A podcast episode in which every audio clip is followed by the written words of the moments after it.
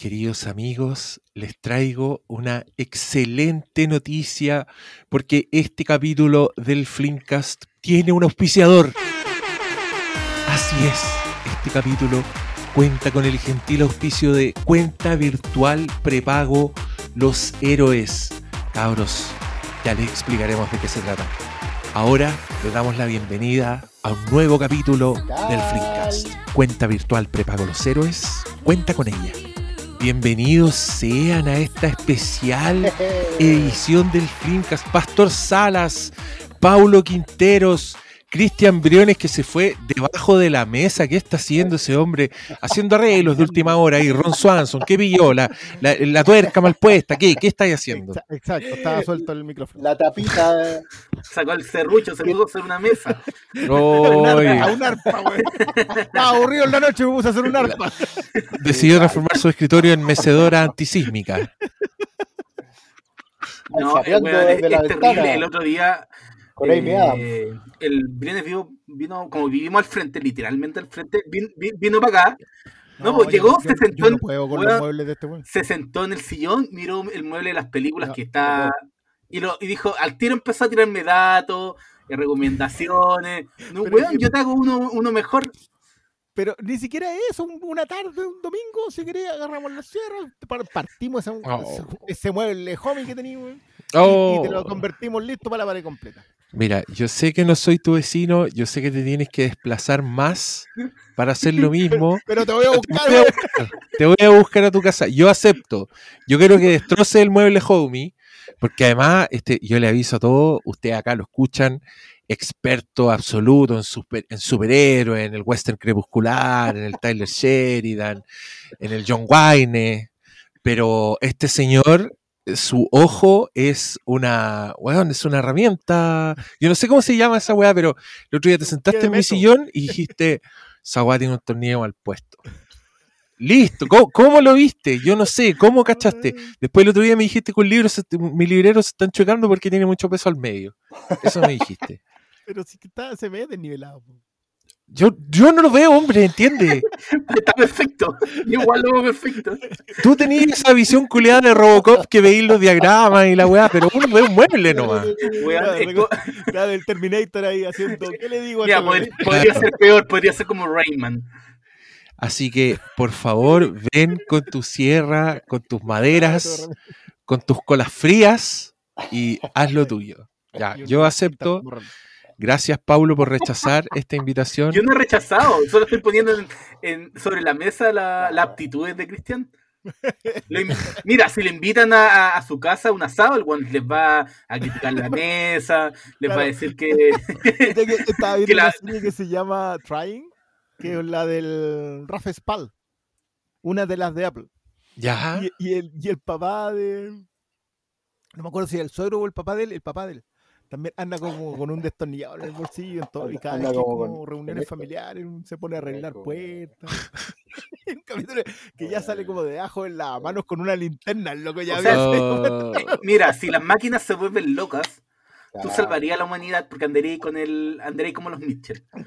Pero mira el oh, ¿verdad? El, el el papá Claro. Mitchell también es un, Mitchell. es un buen referente de este sí. señor. Igual es bueno ese remate. Oye, ¿y esa? Oye.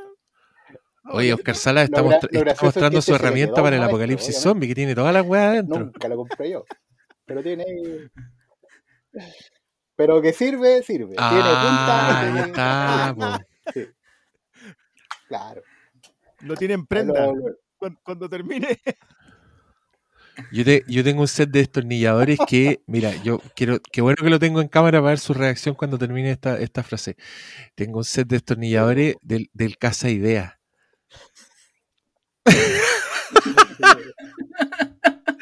¿Viste la La cara cara- que puso?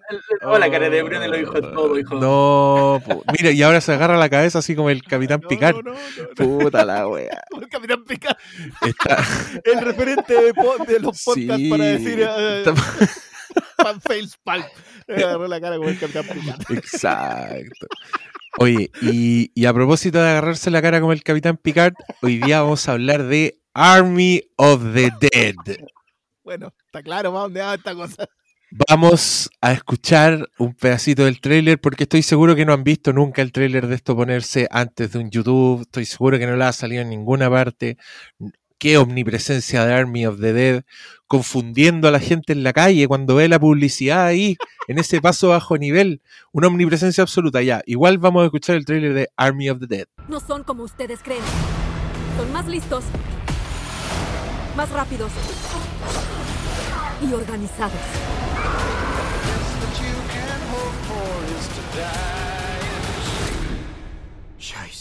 hemos vuelto del trailer Army of the Dead en Netflix. Bulladísimo estreno.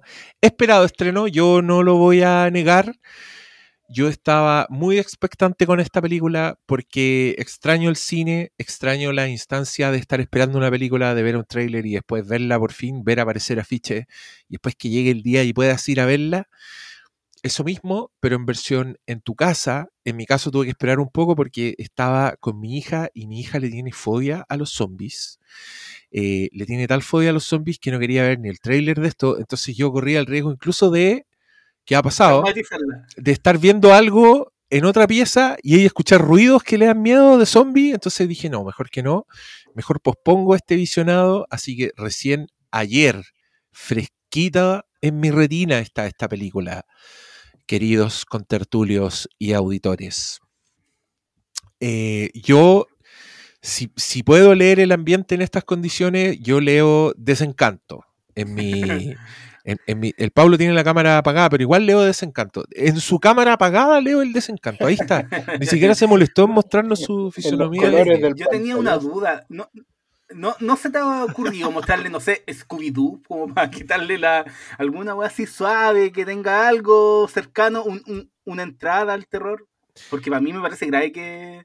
Igual es súper chica tu hija, así que. Sí, pues tiene siete años. ¿Queréis que le muestre Creepshow, weón? Uh, yo siempre lo digo, a mis hermanos tenían como muchos Ya, años y yo les mostré cara cortada. Ya, ¿Tú- pero tú cara. que eso está bien, pero no está bien. Y sí, po, y, y cara cortada no les va a dar pesadillas, pues no les va a poner imágenes espantosas en la cabeza que se le van a aparecer cuando apaguen la luz, por los zombies sí, por los zombies transforman cualquier el noche en una aventura terrorífica de la cual queréis salir, pues no le quiero dar esa angustia. Y no olvidemos, y no olvidemos que también transforman las noches de los padres en pésimas noches, Sí, lo cual influye en el rendimiento posterior. sí, y, en- y- Ah, y re- y re- y también incluye recriminaciones de, de ciertas otras partes parentales que te pueden culpar de traumatizar al niño y de a su vez hacer esas noches más difíciles. Tú, Paulo, no estás midiendo las consecuencias de mostrarles Scarface a los niños tan pequeños. O sea, por eso salieron como salieron mis hermanos. pues. no, pero sé que, siguiendo esa línea, ¿cuál fue la primera película de terror que vieron ustedes? No, mira, yo me acuerdo de haber visto, bueno, yo me acuerdo de haber visto El Exorcista, pero yo. El Exorcista la vi más grande. Igual la vi, yo la vi a los 10 años, que sé que para, para El Exorcista es muy poco, pero creo que una niña de 6 versus uno de 10, igual es un mundo de Sí, diferencia. Sí, mucha la diferencia. Entonces, cuando tenga 10, claro, ahí le voy a empezar a mostrar las huevas que... A que Serbian mostrar. Film. Claro, vamos a lanzar al tiro por del Llegamos, ahí, esto es impresionante.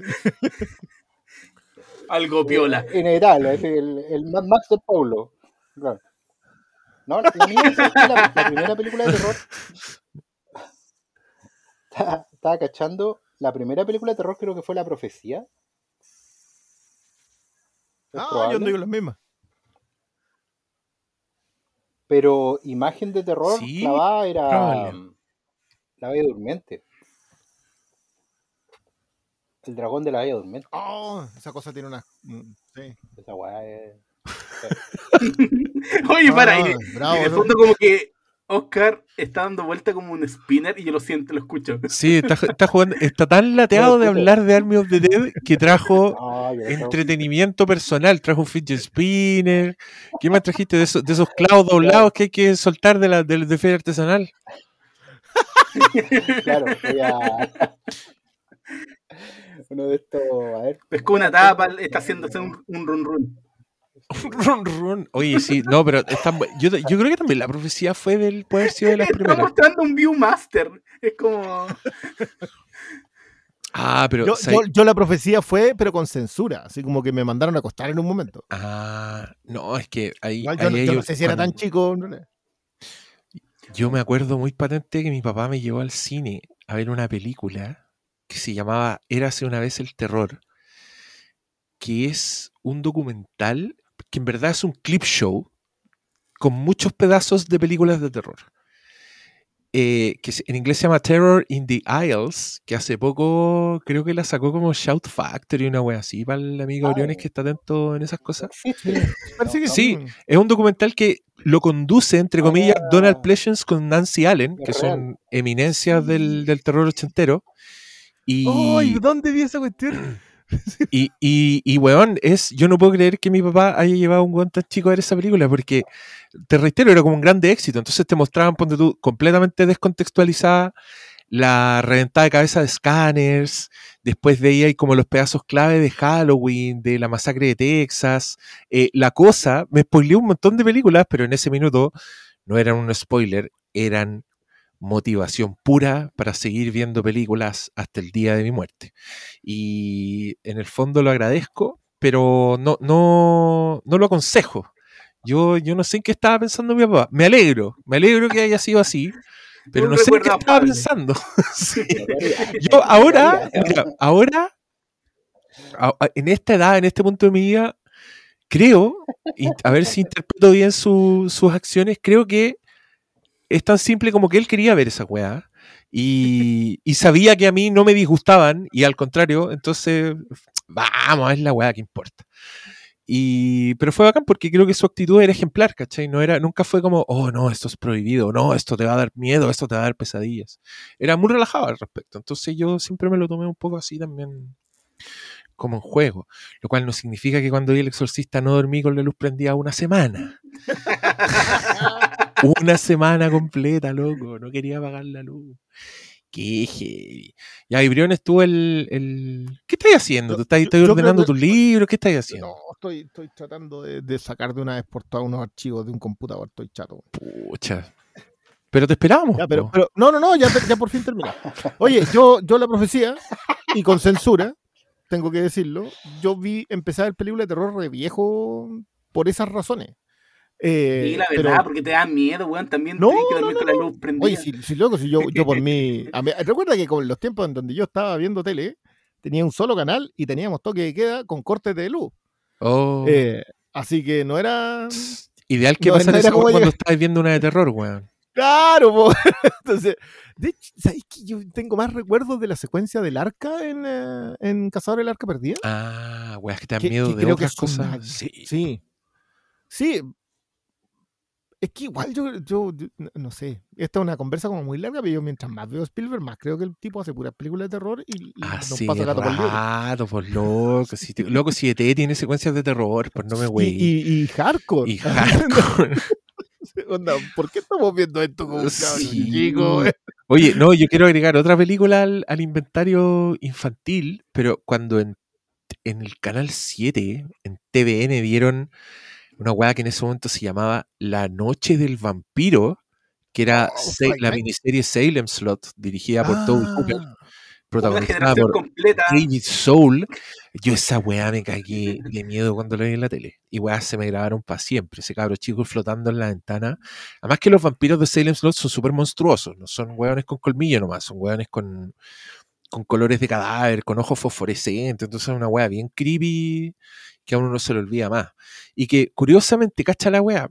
El vampiro jefe de Salem Slot es un señor que gruñe, que no habla, es, un, es como un monstruo. Es Peter de What We Do in the Shadows. Es el vampiro jefe de Salem Slot, muy terrorífico.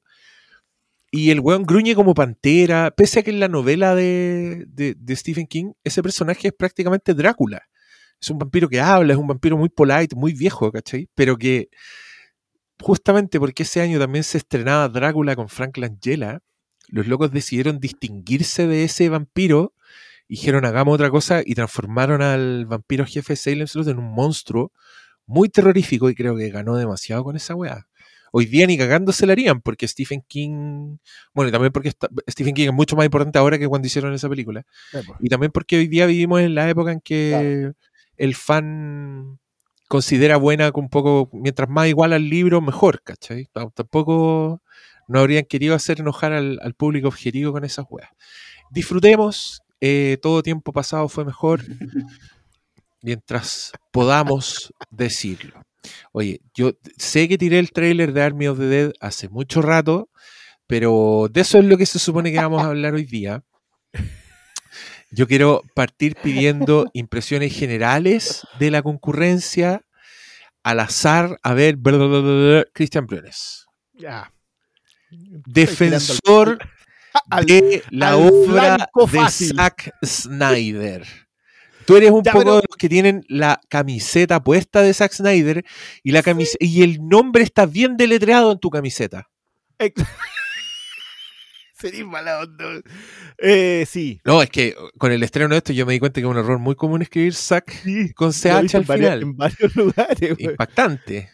Sí, no sé. Pero Eh, fans de cartón, cosa que no eres tú, no nos estamos riendo de la gente que escribe mal Zack Snyder, no estamos riendo del fan de cartón. Pero tú has estado siempre al pie del cañón, incluso dispuesto a defender la obra del señor Snyder frente a personas que están acá, en este, en este plantel. Sí, hemos, hemos eh, o sea, reconozco que empezamos 2 a 2 y seguimos 2 a 2, así que no, no sé si, si sea un, un- un debate tan, tan contundente.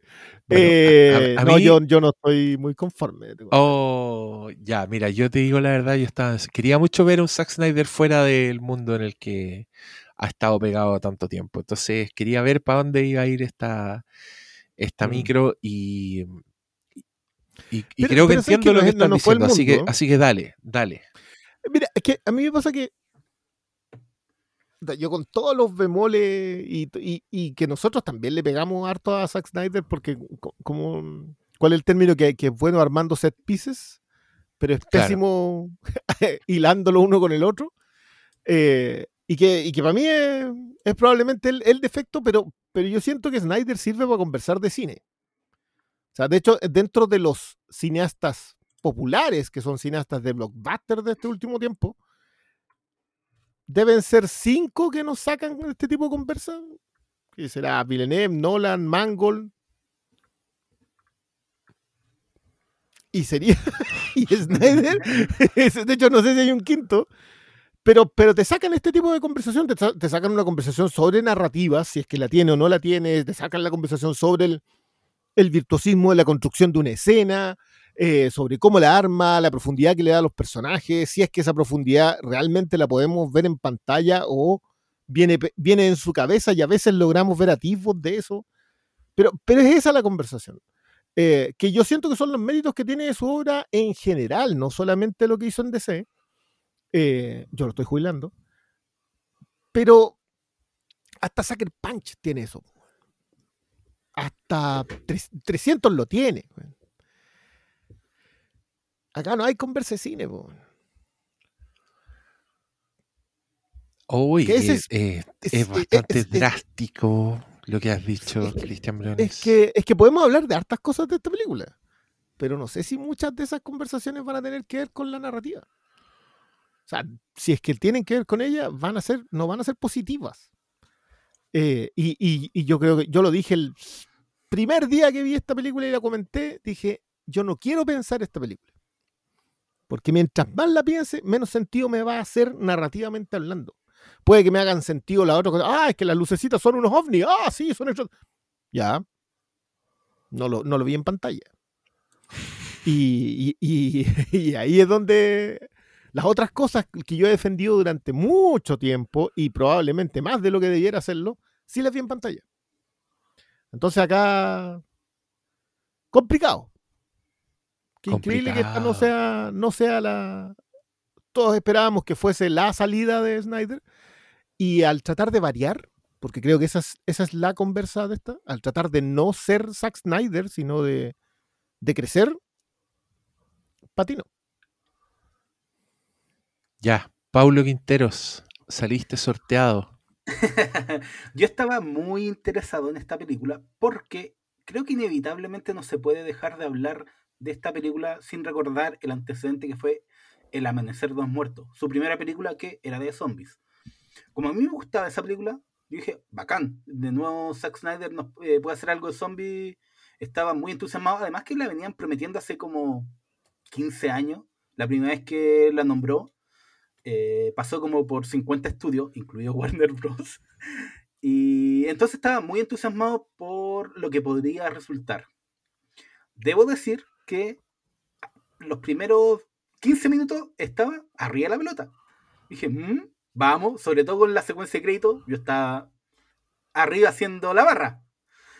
Pero de ahí fue una caída en picada en donde la película me perdió. Y me, perdió al nivel de que me costó terminarla de ver. Y creo que, que hace rato que no me ha pasado eso con una película de Zack Snyder. Creo que habrá sido eh, Sucker Punch, eh, que me- realmente me costó terminar de ver. Y creo que las falencias narrativas y, y el hecho de que por momentos no la viera una película bonita de ver, como uno lo, lo que espera de Zack Snyder, que la película se vea en la raja. Pero en esta, de repente, entre ese trabajo de. Eh, con las, las- las pantallas verdes, eh, la insertada de la, de la que se nota en cada momento. Y ya cuando en la segunda revisión ya, ya sabía lo del pixel muerto, porque estaban todos hablando del pixel muerto, y veía el pixel muerto y no podía poner atención a nada más que el pixel muerto. Entonces, eh, para mí hubo bien poco de que realmente me haya gustado esta película.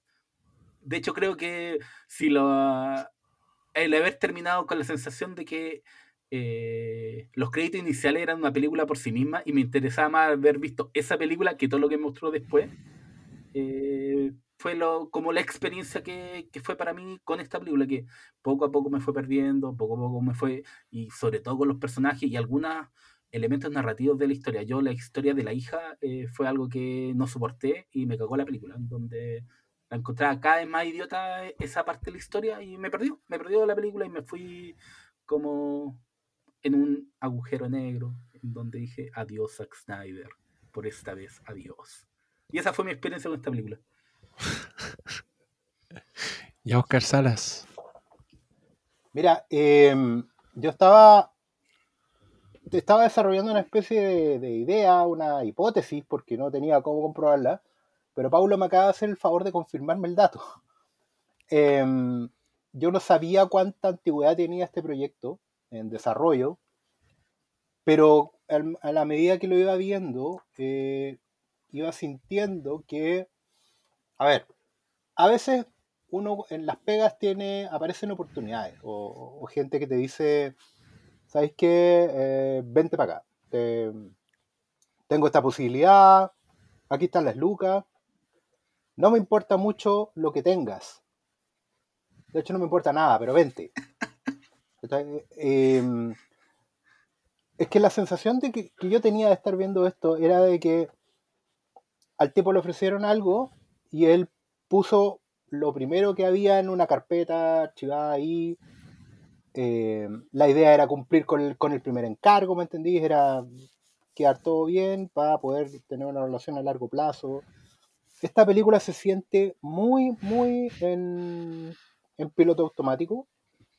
Creo que por eso no, no, logra ser relevante y eso es, es particularmente nocivo para alguien como Snyder porque él aspira siempre, independiente de que lo logre o no, eh, o de que a uno le parezca que lo logra o no, él siempre aspira a mucho. Él aspira a ser Cecil B. de Mil. ¿cachai? Él aspira a, ser eh, trascendente en lo que pone en pantalla. Es, estructuralmente, formalmente y estéticamente. Entonces es súper contradictorio porque evidentemente la expectativa que él crea es la misma que tienen los que están interesados en su trabajo, los que se sientan a la película. ¿Ya? Y,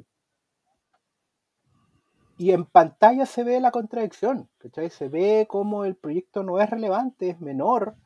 Eh, efectivamente lo podíais sacar en un 50 minutos, como en un episodio de, de una serie mayor, ¿cachai? Eh, el plot es, es menor, ¿cachai? El desarrollo de los personajes está fuera de contexto. eh, yo siento que, que lo- los dramas humanos de cada uno, esbozados muy a la, a la...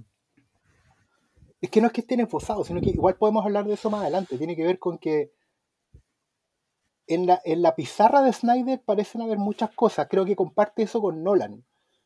Que en sus cabezas y en sus pizarras hay un universo muy grande. Y ellos son muy amigos de eh, colocar al espectador en medio, en un punto específico de esa pizarra y no dejarle ver el resto, porque básicamente no se puede. Entonces estás obligado a asumir que las reglas del juego en este visionado implican descubrir a posteriori un universo más enorme. ¿Cachai? Es como que yo no voy a poder empatizar con el personaje de Batista sino hasta después. ¿Cachai? Es como que. Y, y es, y es una especie de truco para forzar un diálogo de supuestas inteligencias, ¿cachai? Que en realidad al fin y al cabo es un truco de, de- de mago nomás, un, un prestigio. Y, y eso acá eh, siento que quedó muy en evidencia.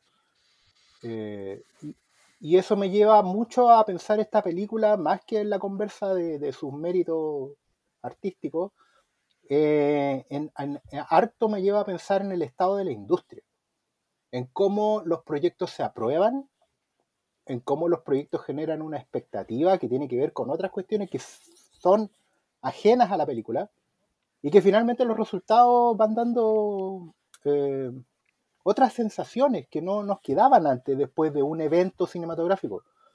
Eh, y necesariamente lo voy a negar, lo voy a ligar, perdón, con otros aficionados que tuve hace poco, eh, particularmente el de Enola Holmes en Netflix, que no la había visto, pero que también me está haciendo harto, mucho, insisto con eso, con que tiene que ver con cómo los proyectos se están aprobando, por qué se aprueban estos proyectos y no otros, cómo se llevan a desarrollo al fin y al cabo, cómo, cómo se terminan eh, exhibiendo y cuál es el efecto que quieren lograr.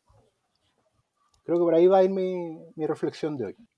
Ya, mira, sí, oye, es que está, está entretenida esta cuestión. Mira, yo en todo el rato que estuve sin ver la película, que me demoré como una semana, me dediqué a ver redes sociales y a quedar absolutamente en las mismas. Porque leí una variedad de weá contradictorias, algunas bastante exageradas para ambos lados, de que era muy mala, otros que era increíblemente buena.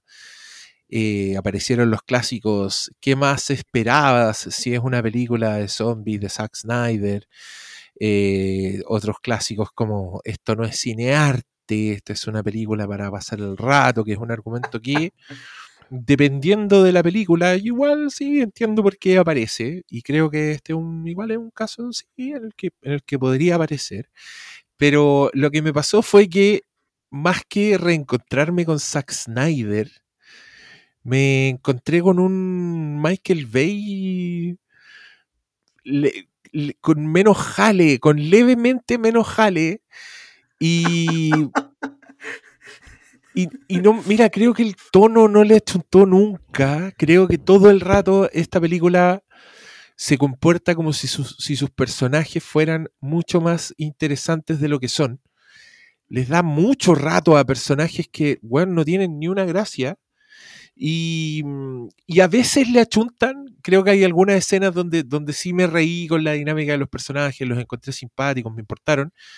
Y en otros donde se cayeron a, a- a los personajes genéricos que decían estupideces, estupideces muy expositivas o frases muy armadas que parecía chiste, se veían ridículas, pero no lo suficiente como para transformarse en, no sé, en una weá como G.I. Joe, por ejemplo, que yo creo que es una película que uno puede disfrutar porque las frases son tan estúpidamente expositivas, ¿cachai? Pero es un tono mucho más único, parejo, que en esta weá eh, a ratos se comporta como si fuera un dramón la weá, así está convencida de que a nosotros nos importa mucho la relación que tiene este señor con su hija, nos importa mucho su pasado, eh, nos importa mucho el backstory de muchas weas que en verdad nos dan lo mismo. Entonces no se, no se lanza de lleno a la piscina de ser una película sobre unos buenos que entran a robar a una ciudad infestada de zombies. O sea, yo mientras veía esta weá era como, ¿Cómo te farreáis esa weá? Y ahí me empecé a acordar de las películas de, por ejemplo, Resident Evil, que para mí son películas que debieran tenerlo todo. O sea, son Juan Mila Jovovich, eh, zombies, post-apocalipsis, y sin embargo, una Resident Evil detrás de otra son unas weas completamente genéricas y olvidables, donde con cueva veis una escena de acción que está medio copiada de otra weá, como que ya sentís que ya lo viste de alguna u otra forma. eh, y, y- ya viste la hora y media completa, pero cuando levantaste el poto de ese asiento y todavía se estaba enfriando ese asiento, la weá ya había abandonado completamente tu cerebro. Ese tipo de película no me lo esperaba de Zack Snyder, ¿sabí? Eh, pensé que iba a ser un poquito mejor. Pero al mismo tiempo, al mismo tiempo, entra el yo que igual gozó algunas weas de esta película. Eh, tal como dijo Paulo, yo al principio estaba muy feliz, yo estaba diciendo, ya, pero ¿en serio nos estamos enojando con esta película que tiene este nivel de, de cosas, este nivel de inventiva? Encontré bueno el prólogo, me acordé de Return of the Living Dead, una película del año 1984, dirigida por el señor Dan O'Bannon, co-creador, co-guionista de Alien, para que ustedes sepan, amigote de John Carpenter, que se lanza a hacer una película que es una pseudo secuela de Night of the Living Dead y que le agrega a la cultura popular dos cosas muy importantes en el mundo de los zombies. Uno que es que los zombies comen cerebros. Eso sale de esta película de Dan O'Bannon, que curiosamente mucha gente no ha visto, pero mucha gente ha escuchado ese cliché de ah, cerebros, de que los zombies andan buscando cerebros. Ya, es de acá. Y el prólogo de esa película son dos señores que trabajan en una tienda de eh, suministros médicos y uno le pregunta al otro qué, qué es lo más raro que hay visto en este lugar y el otro señor le dice unos containers que nos llegaron que tienen unos cuerpos dentro y que son los que inspiraron la película Night of the Living Dead. Así, abiertamente, la nombran. Dicen, la película Night of the Living Dead se basó en algo que pasó en verdad en Pittsburgh. Y te te cuentan la historia súper rápido. Y después el otro señor le dice, oye, pero estos barriles son seguros. Y él le dice, por supuesto, son propiedad del, del- del ejército de Estados Unidos de Norteamérica. Y le pega un combo al barril y la weá se rompe y empieza a tirar gas. Y así es como parte esa película. Ya, yo viendo esta otra weá decía, es lo mismo, es una intro que, que- que debiera ser graciosa, que aspira a la comedia, que te muestra a los militares siendo un poco ineptos, como hablando entre ellos, como que creéis que esto, que, que es un intercambio que es muy parecido al de, al de los dos personajes de Return of the Living Dead, que termina en situaciones catastróficas, pero acá, claro, acá es un accidente que ocurre porque a un señor que va manejando le están chupando el pico. Esa weá es de Michael Bay, po, weón. Esa weá es de película de Michael Bay, incluyendo la explosión aparatosa, incluyendo el, el cariño por, por, por, por los soldados y por toda esa pornografía de armas y weas que está mucho en esta película, con los helicópteros, con los bombardeos. Em, que después te das cuenta tú, se trata ya. Las Vegas quedó completamente sitiada con zombies. Encuentro esa idea buenísima. Me dan muchas más ganas de ver la película de cómo sitiaron Las Vegas que, que, que lo que viene después. Pero después ¿Qué te dicen, secuencia- qué es esa secuencia de crédito? Sí, secuencia de créditos y, y el principio. o sea, a mí me encantó ese paneo de los, de los tres personajes, los foto. zombies, claro, y que, y que miran hacia Las Vegas. Es como, wow, ¿por qué no vimos esto entero? Bueno, en fin, lo vimos en los créditos, secuencia eh, satisfactoria, entretenida, medio Zombieland. Aquí yo ya empecé a tener, yo dije ya, si lo mejor de esta película ya lo vi más o menos en Zombieland, eh, no, no me está gustando el, el- el meme de George Harrison. Esto ya se ha visto. Pero con una película de zombies, uno igual está dispuesto a, a ir a esa. Si, si, yo no sé qué más puedes hacer con los zombies. Ya Creo que- todo. Creo que esta película intenta hacer varias cosas que no se habían hecho con los zombies.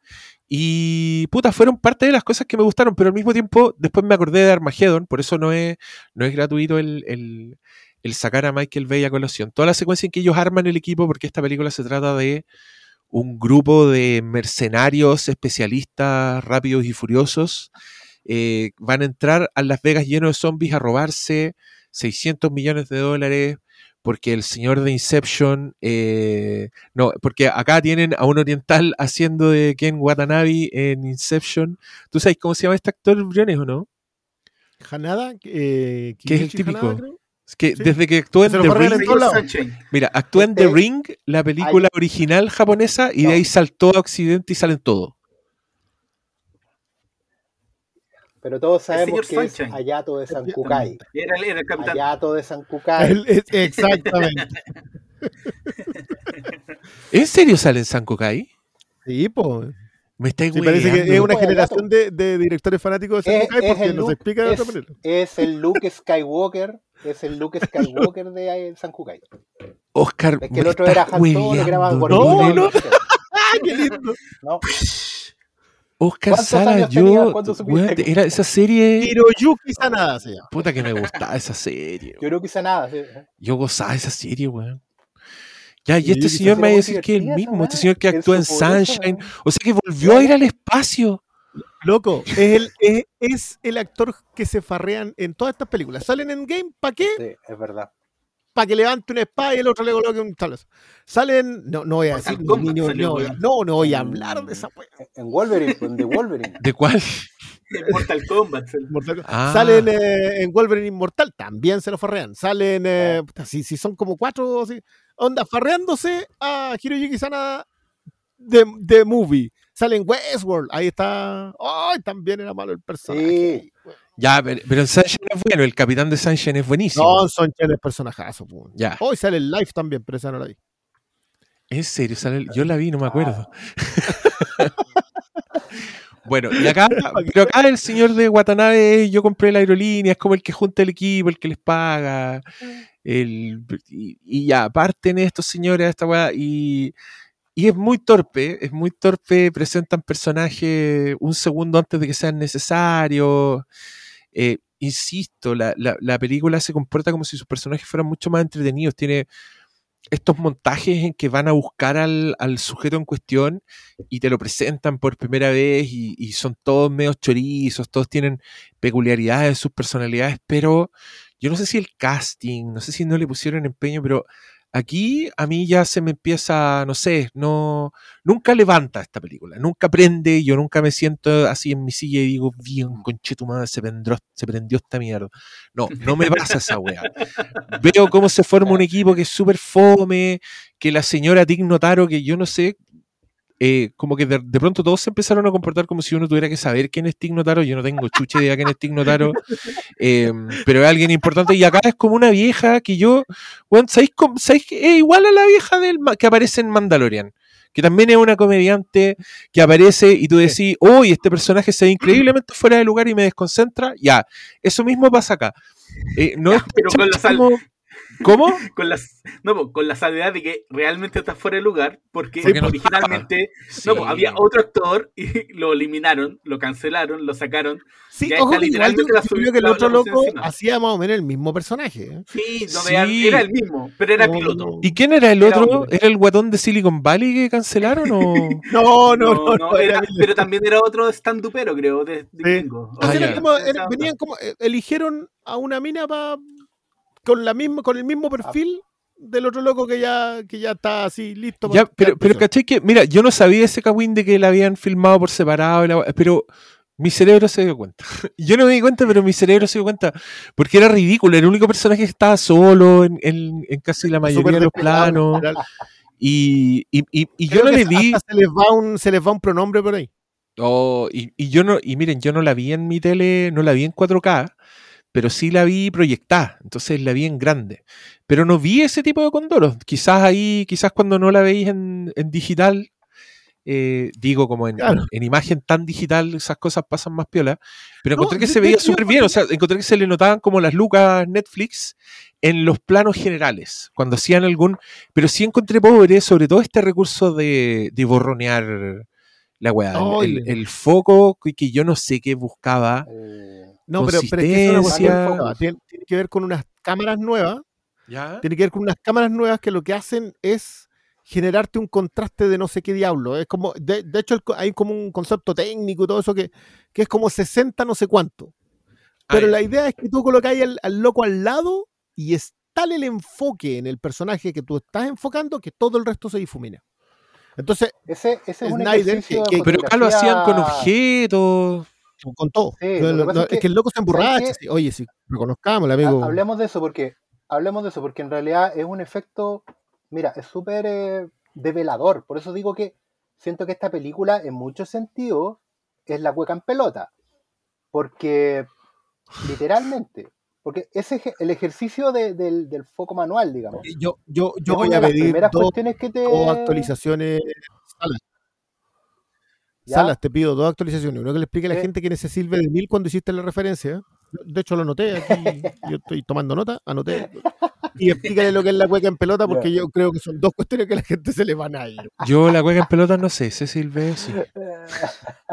¿Qué es la cueca en la pelota? hueca en pelota, po, eh. Acá Salas va a explicar. emperador, ya, eh, el traje nuevo del emperador, básicamente dejáis todo en evidencia y, y, y así movimientos que no puedes hacer estando desnudo. ¿Cachai? Esa es por lo menos mi noción de la cueca en pelota. Yo sé que se ocupa en varias, varias acepciones, pero la mía siempre ha sido esa, digamos que hay movimientos que no puedes hacer si no estás vestido, porque vas a mostrar cosas que no quieres que la gente vea, digamos, y, y eso es lo que pasa aquí. Y Cecil B. DeMille, que, que está bien. Zapateo se, se ve, se ve mal ahí. eh, Sí, pues. bueno. Y Cecil B. DeMille es un cineasta de los años de la época muda, fundador del cine, eh, ¿cachai? Eh, pero que siempre tuvo una noción del espectáculo muy grande. Cecil B. DeMille era, prácticamente se pasó del vodevil al, cine. Entonces es el, es el hombre que está detrás de cosas como Los Diez Mandamientos, con Charlton Heston, y también del original de Los Diez Mandamientos. Era un señor que, que hacía películas muy grandes, muy espectáculos, ¿cachai? En- algo así como en la línea de lo que el viento se llevó y el gran cine antiguo, pero que hasta los años 60 el tipo seguía en esa, seguía filmando así como para el gran show del gran circo del mundo, por así decirlo, saliéndose de toda verosimilitud o eh, accesibilidad al espectáculo desde Presupuesto. un punto de vista narrativo y presupuesto y tal.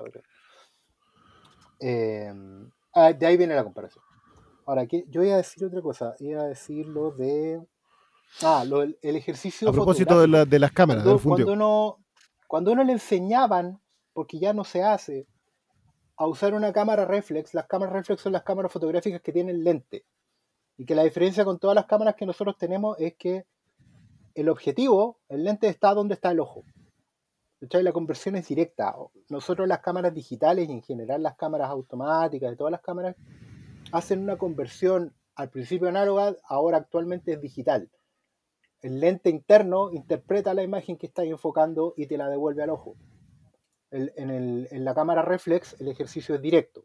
Hay gente obviamente que sabe más que yo de eso y podrá explicarlo mejor, pero eso es a grandes rasgos lo que pasa.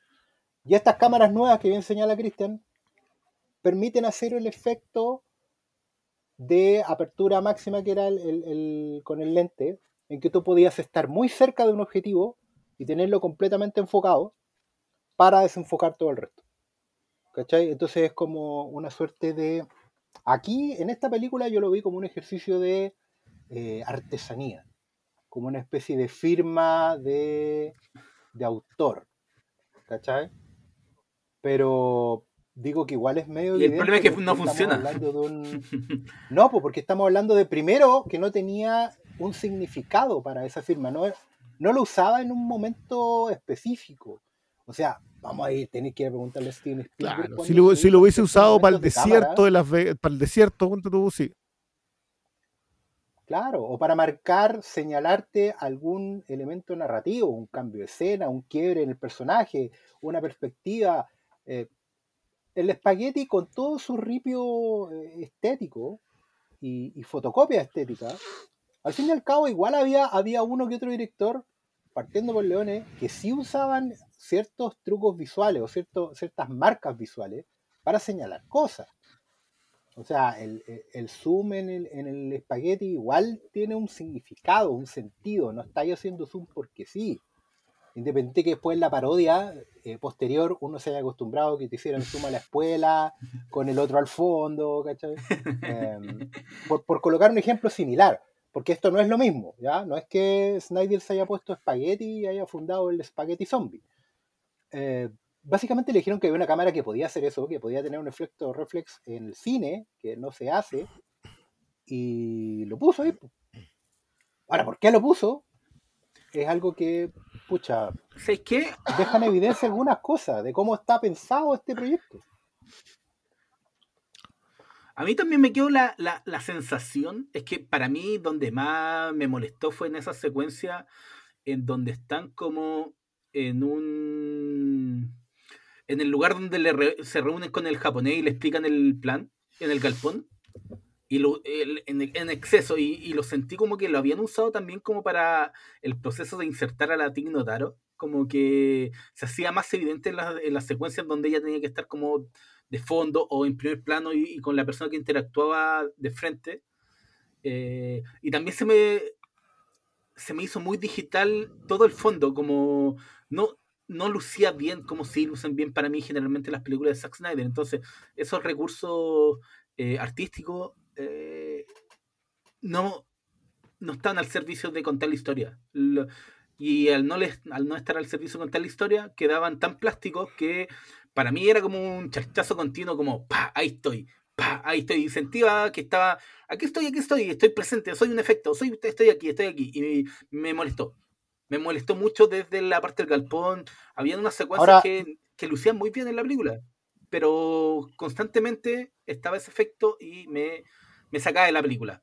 Me, en vez de, de meterme dentro de la historia, de hacerme parte como espectador, me sacaban. Y, al, y cuando te pasa eso, la película te pierde. Y yo sentía que a cada momento la película me sacaba, me sacaba, me sacaba, por más el esfuerzo que yo hiciera, por más el cariño que le tuviera la película anterior de Zack Snyder con Zombie, aquí me sacaban constantemente. Y esa no es una buena experiencia para mí de, de, de ver una película. Cuando y ahí me empecé a fijar en las, en las tonteras que me, me molestaron, que era la, la historia de la hija, toda la estupidez de agregarla a la misión. Como dije, ¿y para qué? No, weón, si es tu hija, ¿cómo voy a querer que se.? No, weón. Va a ese personaje que no le importa a nadie. Y, y- y no, y el problema es que van a buscar a, ya, a estas tres locas que están en, en el, en, el, en el Zeus, en el Olimpo, en el hotel, donde están el hogar de los malos, de los alfa, pero después no hacen nada con ellas y se las despachan y, ¿para qué me hiciste toda esta weá? Después cae el ¿sabes- helicóptero y se olvidan yo de la a- loca. es Era que como- yo voy a defender un. eh, Mira, yo no creo que eso es indefendible en general. Pero a mí igual me gusta el sino trágico de este tipo de películas, en donde tú has seguido personajes. Es que ahí, ahí está la gran diferencia. Yo creo que el, el Diego da en un, en un punto que, que tenía, que es que los personajes te interesen o no. Snyder parte de la base que, que a ti te interesan los personajes. Y no hace nada por Y- ganárselo. Y, y claro, entonces te entregan los personajes y a ustedes les interesan que, claro, cuando, cuando, cuando esos personajes eran Batman, Wonder Woman y Superman, a ti sí te interesan de antes. Tú llegás y te sentás, estás sentado en la silla porque esos personajes te interesan. Entonces, no tiene que vendértelos. Te los presenta solamente, te los muestra. Y con, y con mostrártelo, bien mostrado, tú ya estás, estás listo. Pero acá no, po. Yo, yo no sé quién es esta gente, no, no tengo por qué saberlo. Yo no sé quién es la coyote. ¿Por qué, me tiene, ¿Por qué sabe tanto lo que sabe la coyote? Ah, ya, listo, yo lo tengo que aceptar nomás. No, en ningún momento Sí, es pasa eso. raro. Y- pero, y- y- claro, pero déjame, una- déjame decir, sí, dale, el remate, con, el remate con eso, si los personajes te hubiesen interesado, el, el sino trágico de si te metiste en esto no vaya a salir, sí me hubiese funcionado. Entonces, como parte de una premisa falsa, que es que a nosotros nos interesan los personajes, el remate trágico sí tiene sentido, tiene mucho sentido. El problema es que a nadie le importa, po. no, Porque incluso esos personajes no te importan. Y eso, y eso también, perdona, pero. Y eso, y eso también te habla de algo de. Perdona, pero es, un- es una cuestión que eh, también se me hace evidente, o sea, que, aparece en pelota delante de nosotros.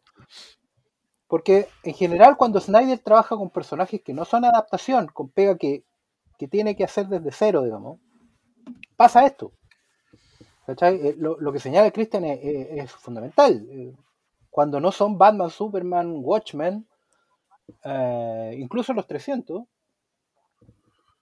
hay una desconexión con, con el proceso creativo para el espectador. O sea, incluso vamos a ver hasta qué punto esta película se ve porque es de Zack Snyder. Entonces, seguimos acercándonos a la, a la obra por cuestiones que son externas a la obra. Sí, alguien me puede decir es lo habitual, de lo que usted, Pero, ¿cuánto de eso está afectando al juicio general de las obras en sí?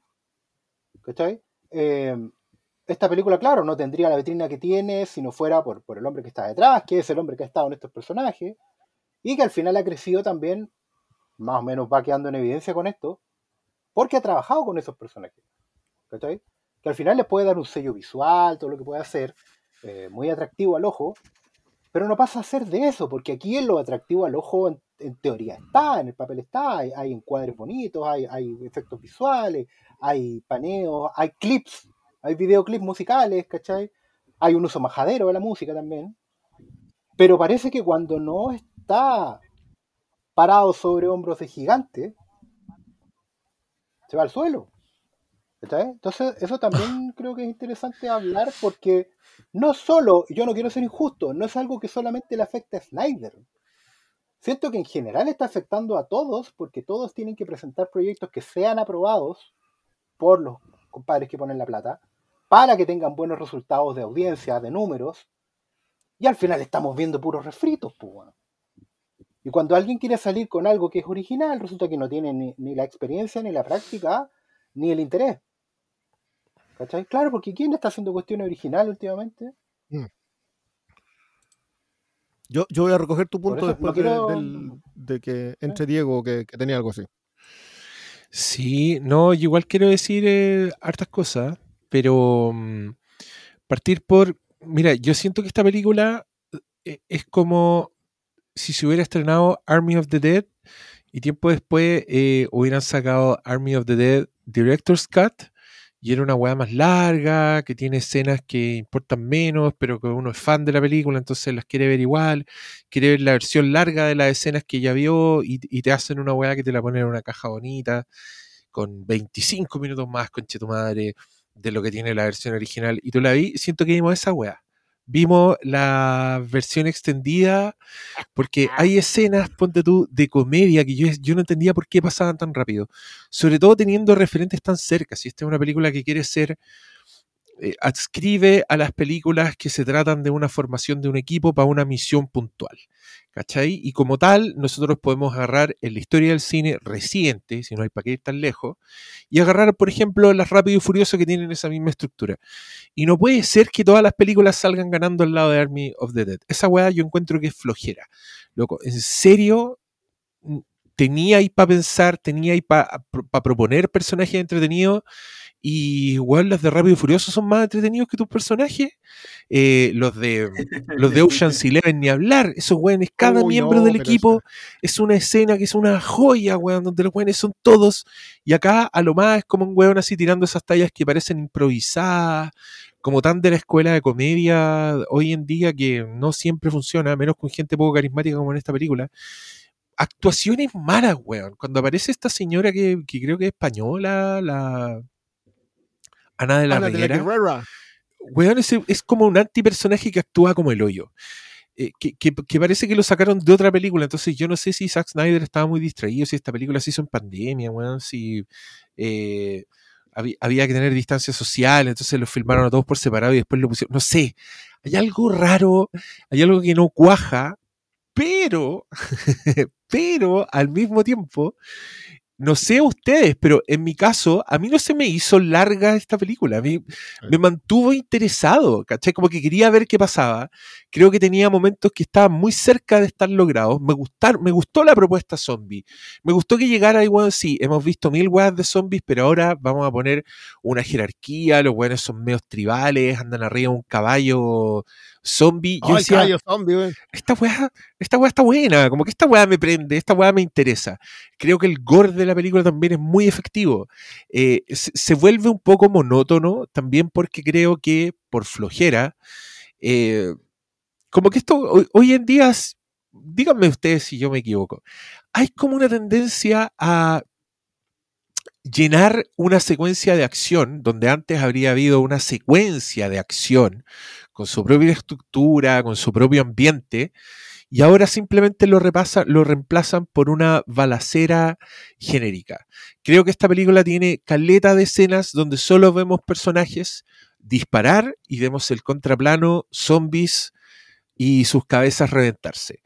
Eh, como que parece que es cosa del pasado, quedar atrapado en un ascensor y tener que escapar por otra parte y, e ingeniártelas para que pase algo. No, ahora de repente eh, los, los personajes conversaron lo suficiente, así que toca una escena de bulla, ¡pum! Los huevones saliendo, cámaras lentas, balazos, balazos, balazos, balazos. Cuando la película no tenía esas cosas, a mí me mantenía muy interesado. Eh, pese a que encontraba torpe la weá. Por ejemplo, cuando la coyote, cuando la coyote lo saca y, y pone a este weón, a este McLovin violador, lo tiran como de sacrificio a los zombies. Cabro, este capítulo tiene spoiler. Lo tiran como sacrificio a los zombies. Y ella explica, dice, son territoriales. Y dice una weá que nadie en el universo de esta película parece saber y que por alguna misteriosa razón decidió esperar ese momento para decirlo. ¿Cachai? Que si, si la película tuviera ese tipo de estupideces, toda la película, yo sabría que estoy en una, en, una opción estilística de cierto tipo de narración y quizás lo pasaría chancho. ¿Cachai? Si estuviera viendo eh, Deep Blue Sea, si estuviera viendo G.I. Joe, Rise of the Cobra, que sé que son ficciones donde las frases son ultra explicativas, que tiene un tono que es completamente inverosímil, que sabe que está ahí en un plano de ficción eh, medio chistoso. Creo que esta película se mantuvo firmemente con una pata, como con un compromiso con el realismo, eh, con la seriedad del drama, con la, con la.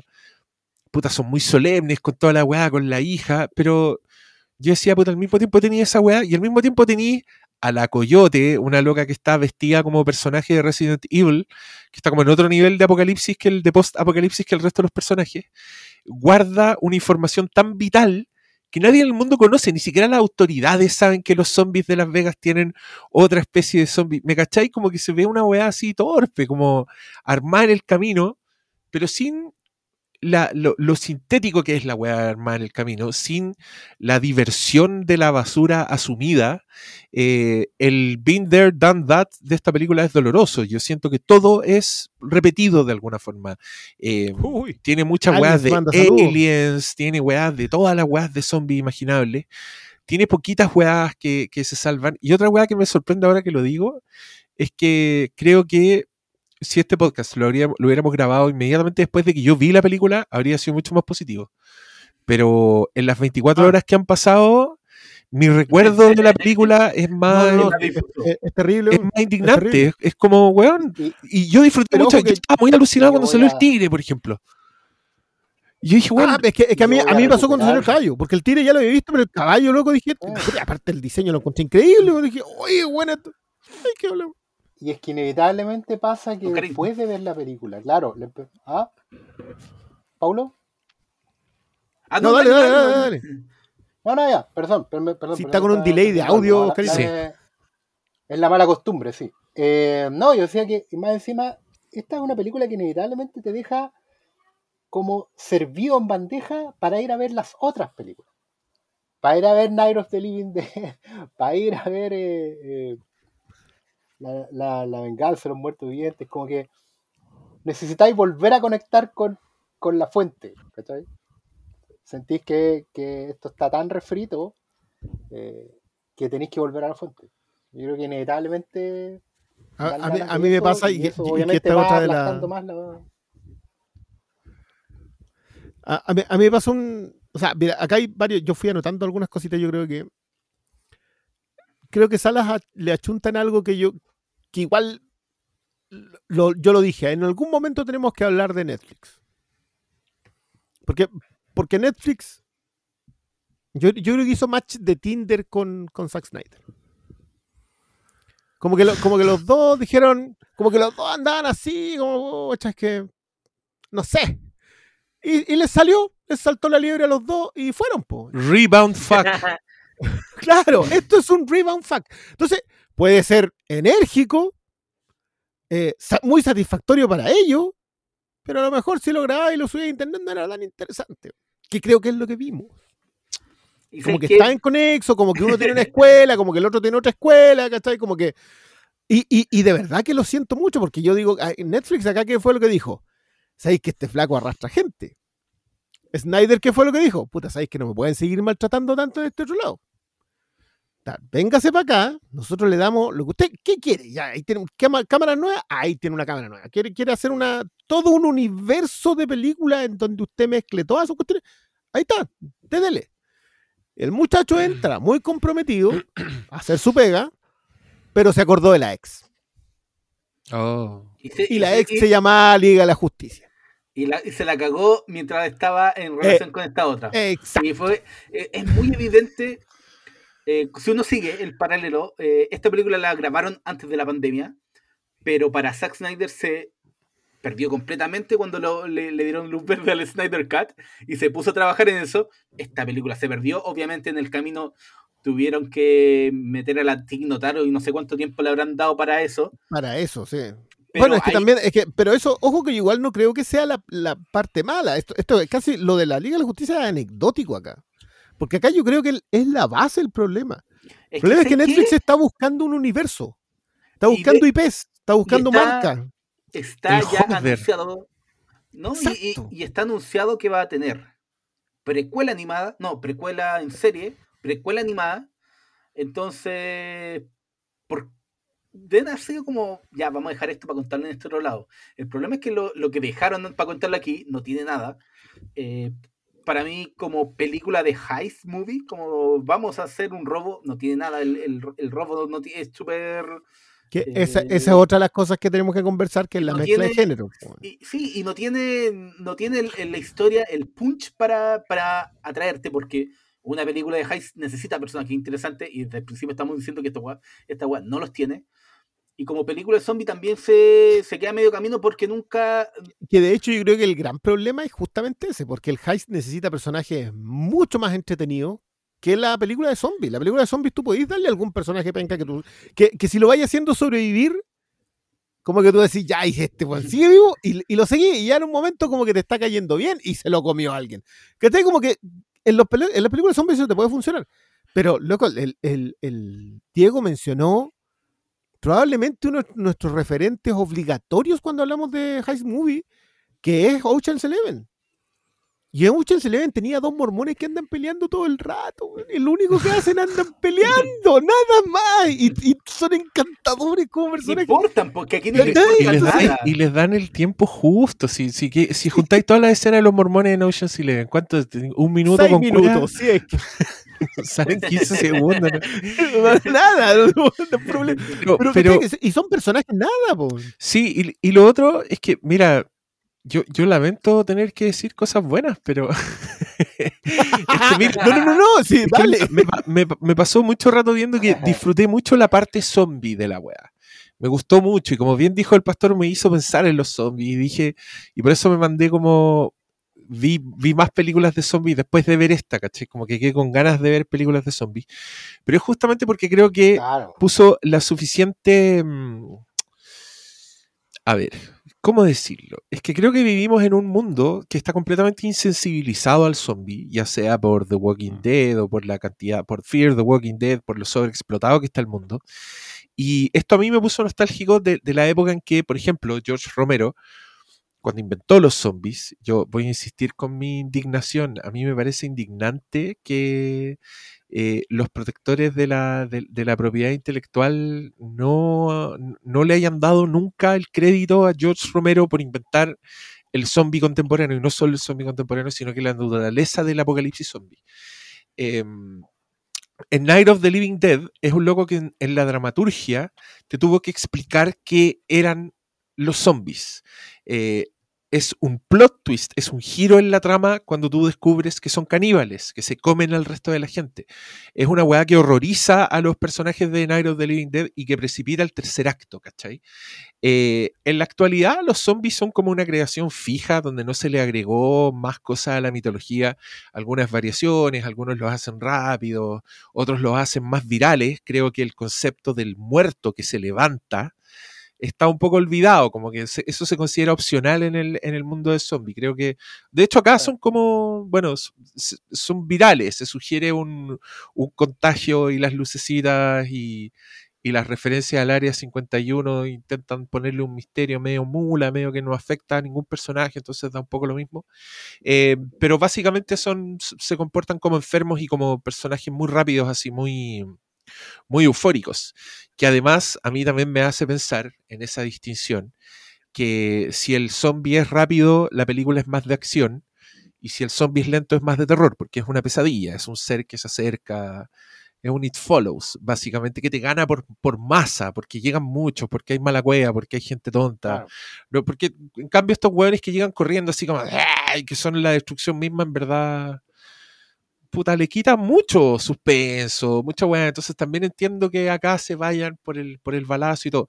En fin, el, el ver estos zombies y ver el mínimo de intención de hacerte la weá distinta, de decirte estos locos son tribales, se organizan, cuando aparece la buena con la corona, y igual estaba, estaba acelerado, yo decía, wow, esta weá, hace rato que alguien no se la jugaba con mostrarte una weá nueva, con ponerle una, mínima variación al, al género de zombie. Entonces, sí me gustó, la parte cuando entregan a ese weón para sacrificarlo, yo estaba muy arriba de la pelota, así ya, le perdoné todos los defectos, no me importó nada, ya filo que los personajes den lo mismo, como esta weá está entretenida, está buena. Eh, no sabía yo todo el rato que quedaba de película. Pero, pero, pero, pero al mismo tiempo, esa frustración de, de, de ver que sea tan larga y de pensar, claro, te está picado porque no lo dejaban hacer nada, entonces ahora le dijeron que sí a todo, y aquí tenía una película claramente hecha por un bueno al que le dijeron que sí a todo, al que no le vendría nada de mal que apriete un par de escenas, que saque un mil weas que dan lo mismo, que quizás harían la experiencia más llevadera. Y, y, y me dio risa porque vi en YouTube de unos hueones que hacen reviews de películas que me caen muy bien, que se llaman Red Letter Media, y hablaron de esta película y hacían un paralelo entre Alien y Aliens, no, perdón, entre Aliens y esta película, así diciendo como bit por bit todas las weas que tenían en común. Y claro, esta película tiene el personaje de Burke Dennings, el que interpreta este señor vaquero, ¿cómo se llama? Garrett de la Hunt. Él, él es como el Burke de, de Aliens, el corporativo, el weón que va con su propia agenda, el que le cierra la puerta al protagonista. Y, y, y, estos reviewers hacían el paralelo en que en Aliens, el destino de Burke es que el loco cierra una puerta, se da vuelta, hay un, hay un alien y vemos su mandíbula y eso es lo único que sabemos, lo último que sabemos del personaje. En comparación con lo que pasa en Army of the Dead, en que te echáis tre tres minutos para matar, para que un zombie tigre masacre a un personaje de manera muy explícita, con un gore así muy. que se nota muy caro, muy, muy bien pagado a, lo, a todos los especialistas en, en, animación digital. Pero al mismo tiempo yo decía, ya, y, y, vivimos en un mundo donde yo me voy a quejar, porque esta película se da tres minutos para mostrarte un tigre zombie masacrando a un weón.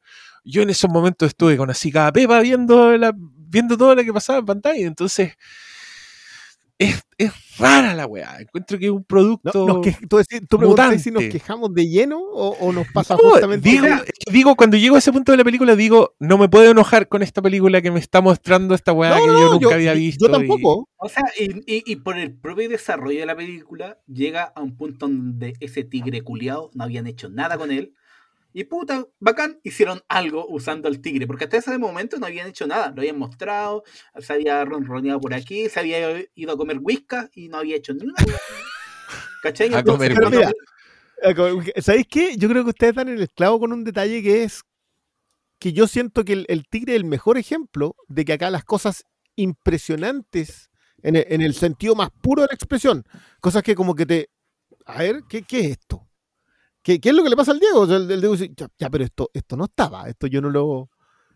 Esto, esto es nuevo. Y, eso, sí, y esa sensación, siento que cada vez que la usan, que la usa muchas veces, que los alfa, que la corona, que el comportamiento tribal, que el tigre, que el caballo, que la idea de me mataron a mi mujer. El feto. Guagua, el feto, la idea de los brillos, esa cuestión azul, ¿qué es esto? ¿Qué, qué, qué, qué me está pasando? Cada vez que yo siento que esas cosas son interesantes, volví a unos personajes que no me interesan. Y, a un, y a un banter, como a esos diálogos así de que, que, que se supone que tienen que, que ser nada, chistosos. Sí. Nada, nada, nada. Más encima, que yo acá hay, yo, yo que soy un gran defensor de que hay personajes que pueden hablar, estar hablando tonteras durante la película y que cuando sus eh, desarrollos implican de que tú sabés que se muere alguno o se mueren los dos, a mí me gusta. Pero acá pasa que es el, el relojero, el, el, el, abre cajas, Y el caballero que anda con una sierra que no ocupa, no lo, no. Y, y aparte me tiraste una cuestión así como, ¿qué es esto? ¿Es un universo, un multiverso? Cuando, cuando me decís que la bomba atómica que tiran después reinicia todo en Las Vegas y por eso vuelven a aparecer los mismos personajes dentro de la bóveda, porque la bóveda tenía un que. Loco, deja de juntarte con Nolan, güey. ¿Qué- ¿Por What? qué la necesidad qué fue de- eso? ¿Cuándo pasó ¿De qué eso? hablando? Hay un momento, no, ¿Cuándo hay, pasó hay- un momento cuando aparecen, cuando entran a la bóveda, se ven unos cuerpos que tienen la misma ropa que ellos. Entonces, no hay, durante, desde el estreno han estado la teoría de que hay, hay un multiverso. Bueno, No, no, no, es que no, perdón, no es una teoría externa. decir no que es se está externa. registrando un momento Picard en este momento. Sí. Perdón, no es una teoría externa, es una teoría que los personajes en la película La tiran así muy lo comentan, sí. dicen, Sí, se, lo se lo dice, en una conversación a pito de nada. Así como vamos a abrir una caja fuerte. ¿Y si esta caja fuerte en realidad fuera un universo repetido, en donde se estamos volviendo nosotros una y otra vez, y esos cuerpos ahí tirados somos nosotros en otra realidad? Loco, ¿qué? ¿Qué? Si ya sé ¿Quién que hay zombies, ¿por qué diablo estáis metiendo esto? Y eso pasa en la película. Entonces, cuando, cuando tú me estás lanzando cosas que de verdad a mí me parecen novedosas, frescas, interesantes, porque si me estás diciendo que en realidad lo que pasó con estos zombies, que no son los mismos zombies que están infectados, que no son los zombies que se esconden del, del sol, que están ahí durmiendo parados para la secuencia Vázquez, no son los mismos que estos alfa que están creando zombies a mano, que son a medio camino entre zombie y vampiro, que viven con un rey una reina, que andan a caballo, que son señores feudales, eh, que, se andan vestidos a los reproducen, 300, que con lanzas, con capas, ¿cachai? Que se reproducen. Me está diciendo que eso No, es por idea. 100 veces más amenaza que el zombie. Y no, y no terminas haciendo nada con ello. Entonces, siento que las cosas buenas de esta película, la, la Coyote para mí, por ejemplo, es un buen personaje. Porque a pesar de lo explicativa y lo sobreexplicativa que es, yo no sé cuáles son las motivaciones de ella. Nunca. Cuando lo sé, Mm. lo poco, los pocos atisbos, así como, puta, ¿sabes que pudiste haber elegido a alguien peor que un violador para tirárselo a, los- a los zombies? Ya, me gustaste. A- avanza, avanza, una cosita, otra cosita y, Pero, y ¿cachai que tú, usaste una palabra que era el momento Vázquez? Ah, sí. A mí no se me ocurrió con- eh, compararlo con Aliens, pero sí dije, oye, ¿qué onda? Esta mina es la Vázquez. El Anda hasta con la cinta, po. Sí, po, y- y- pero Sí, lamentablemente el la uso que hace igual. es es súper desabrido. Entonces, ese uso desabrido yo creo que también es lo que merma mucho a la película desde principio a fin y desde donde lo miré. Lo miré, lo miré como una película Haynes, lo miré como una película zombie. Eh, a, pesar de, a, a- a pesar de que quiere tener onda, como que, hola, soy Zack Snyder, puedo ser el weón más hondero de la fiesta. Miren mis poleras y mis músculos, la, la weá no tiene, no tiene músculo, ¿cachai? Entonces, eh, esa es mi relación con esta película cada vez que vuelvo y cada vez que lo Es- estoy escuchando a ustedes, porque es desabrida de principio a fin. Definiste esta película como una polera con músculos dibujados, pero que al acercarte te das cuenta que no hay músculos. Yo, yo, yo, yo diría allá, yo diría que fue que es peor porque me dijiste que esto es físico-culturista, que tiene músculo, pero no- o sea, que tiene, que tiene la pinta, pero no tiene la fuerza. Que, que para mí, es- que, que de hecho yo creo que es la, es la conversa sobre Snyder. y, y sobre las películas Netflix también. Y, y- y- Y y este, que, claro, y por eso te digo, si justamente- este match de Tinder es bien... Claro, y a propósito de eso, justamente el match de Tinder es súper nocivo, encuentro yo, porque desencadena el, el- el- kraken del- de lo peor al fin y al cabo, porque queda súper en evidencia por un tema de extensión, por un tema de narrativa, por un tema de sobreescritura. Yo, yo sentí que hay muchas escenas en esta película que están metidas después, que son, que son cosas que se van ocurriendo en el camino. De hecho, tengo un tema que, que igual Sí. yo aclaro, debe ser un prejuicio mío, pero me da la impresión de que el tema de con la hija tiene demasiado de catarsis personal y que es ajeno al proyecto en sí, Claro. ¿cachai? Eh, Claro. Y eso es complejo porque nadie te dice que no. Netflix no está haciéndolo bien al decirle a los creativos que pueden venirse acá a hacer lo que quieran. ¿Cachai? Que el streaming aguanta todo, que, que podéis hacer una cuestión sin editar. Oye, en este podcast se ha dicho en todos los tonos y para un montón de ejemplos, en la edición está el cine. ¿Cachai? En, en lo que cortáis, en cómo montáis, en lo que dejáis dentro y lo que dejáis afuera. Entonces, no todo lo que se te ocurra es bueno. Diego lo dijo, lo ejemplificó muy bien hace un rato. Vimos la versión extendida de una película que no habíamos visto. O sea, todos asumieron que nosotros estábamos ya arriba de esta experiencia. Y no, las experiencias no pueden ser presupuestas. Estamos dándole salida desbocada a- al, al- reinado de la expectativa. Todo tiene que ser como yo me lo imagino en la previa. Y vamos dándole eso a todo el mundo. Y uno, estamos matando la sorpresa, estamos matando la experiencia nueva, la epifanía. Esa cosa que, nunca habéis visto y que te vuela la cabeza. Porque todo vuela la cabeza. ¿cachai? Entonces, de verdad ya no estamos teniendo momentos ratatouille. Vamos a crear una generación completa sin momentos ratatouille. No van a tener nada que recordar. Porque todo está prefigurado. Y estos buenos están permitiendo que eso pase. No, no, no, no es que lo estén permitiendo. yo- yo, Están provocando que eso pase porque eso genera un tipo Sí. de consumo. Si acá, acá la, la- la- la gran conversación es si. Porque, a ver, lo- cuando yo no pesco ni a los haters de Snyder ni a los fanáticos de Snyder. Yo creo que ninguno de los dos se acerca a la conversación sobre este tipo, sobre este tipo, sobre este director, como debiera. Los que lo odian, lo odian y te van a decir, ah, pero ¿por qué anda ah, oliendo un chaleco? Oh. No le dedican ni siquiera medio segundo a pensar qué diablo pasó ahí. Y el que lo adora va a decir, loco, es que la escena del chaleco y te sale así, weón, con una teoría sobre El multiverso. un multiverso. Entonces, son, son dos polos que tú decís, ya, ninguno de los dos está teniendo la conversación que se puede tener, que esto es lo peor de todo, que se puede tener con Zack Snyder. Podemos hablar del estado de la industria, por, por quién es, por lo que provocó en redes sociales, por lo que provoca en la gente que está consumiendo su cine. Netflix no lo elige al azar. Lo elige porque sabe que, que va a tener una base de gente viendo la película y comentando la película y explicando el final de la película durante tres semanas. Que eso para Netflix, ni te digo lo que es. Es un hitazo. Pero Por otro, por otro lado, no, una- podemos hablar una de narrativa. cosa. es que Dale. también se, se pasa por alto que Zack Snyder era hijo pródigo de Warner Bros. si no era algo menor. Todas No, si no le eran- a. Podía contar Clint Eastwood, en su momento era Ben Affleck, Nolan, obviamente, y Zack Snyder. ¿Cachai? No, y ahora sí que a Villeneuve. Sí, Villeneuve ahora último, pero era de los directores seguros del... Inclusive cuando las películas no eran un éxito, ¿se acuerdan de la película Los Búhos? De de la animación digital que era dirigida por Zack Snyder, nadie la pescó, pero ahí estaba Warner Bros. después dándole otro proyecto. Era, bueno, toda la relación inevitablemente ya se quebró, pero Zack Snyder era hijo pródigo de Warner Bros. Y como que muchos de los haters dicen, "Pero, pero, ¿por qué le dan tanta... Loco, si no es tampoco era por, por nada que tuviera el- el lugar que tuvo. Ya, pero, pero eso mismo que tú decís tiene que ver con desde dónde enfoca Netflix eso. Porque Netflix se aguachó a harta gente. O sea, se, se está llevando gente, porque tiene las lucas, se está llevando a harta gente a hacer este tipo de trabajo, que es el llenar, el tener fans.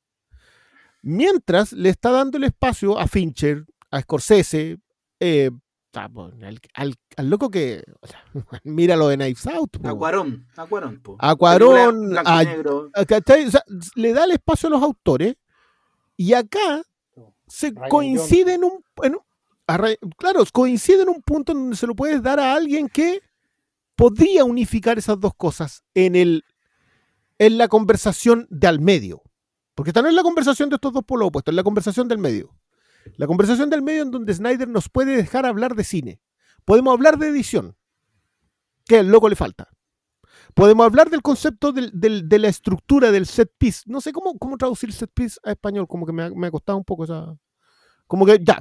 Pero ese, ese- esa idea, la, la idea del set piece la tiene. O sea, nosotros vemos una escena como la escena final de Flash en la Liga de Justicia y decimos, ¿sabéis que esto está pensado para hacer una secuencia épica, armada, pensada la música, pensada la secuencia?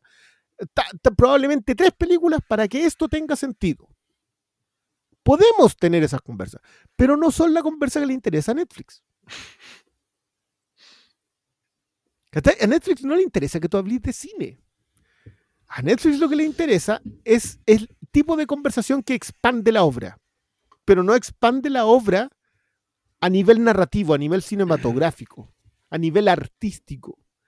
O sea, La lo que quieren es justificar, eso porque, que quieren justificar más suscriptores. Al final, sí, eso es lo único que importa. claro, si, si al final Netflix, Netflix logró, consiguió algo que cualquier compañía quisiera y que solo lo han conseguido compañías como Comfort, ¿cachai? Como... eh, que es co- Presto Barba. como Google, claro, Presto Barba, que es convertirte en el verbo. ¿cachai? Eh, La gente pregunta si está en Netflix. Es como por defecto. Pasamos del videoclub a Netflix. Y Netflix La wea que hay, sí. Y ellos saben, claro, y ellos saben que no tienen las IPs para la fidelización, pero pretenden mantener el verbo. Y que tienen sus días contados. Como todos ustedes Claro, entonces como todos ustedes bien han dicho, eh, todo aquí se trata de mantener la conversación en torno a que el evento sea Netflix en sí. ¿cachai? A uno le preguntan, ¿no? ¿Y, y tu guion cuándo es Netflix? ¿cachai? A otro le preguntan, bueno, y que estrene por Netflix entonces, ¿cachai? Si no lo dejan hacer la libertad creativa a Netflix, ¿cachai? Y es como que todo pasa por, por mantener esa propiedad, de- la, la esencia de ser verbo. ¿cachai? Y ahí es lo que yo, yo quería hablar también un poco porque me tocó, eh, vi en Hola Holmes hace poco, que es un producto mil por ciento Netflix.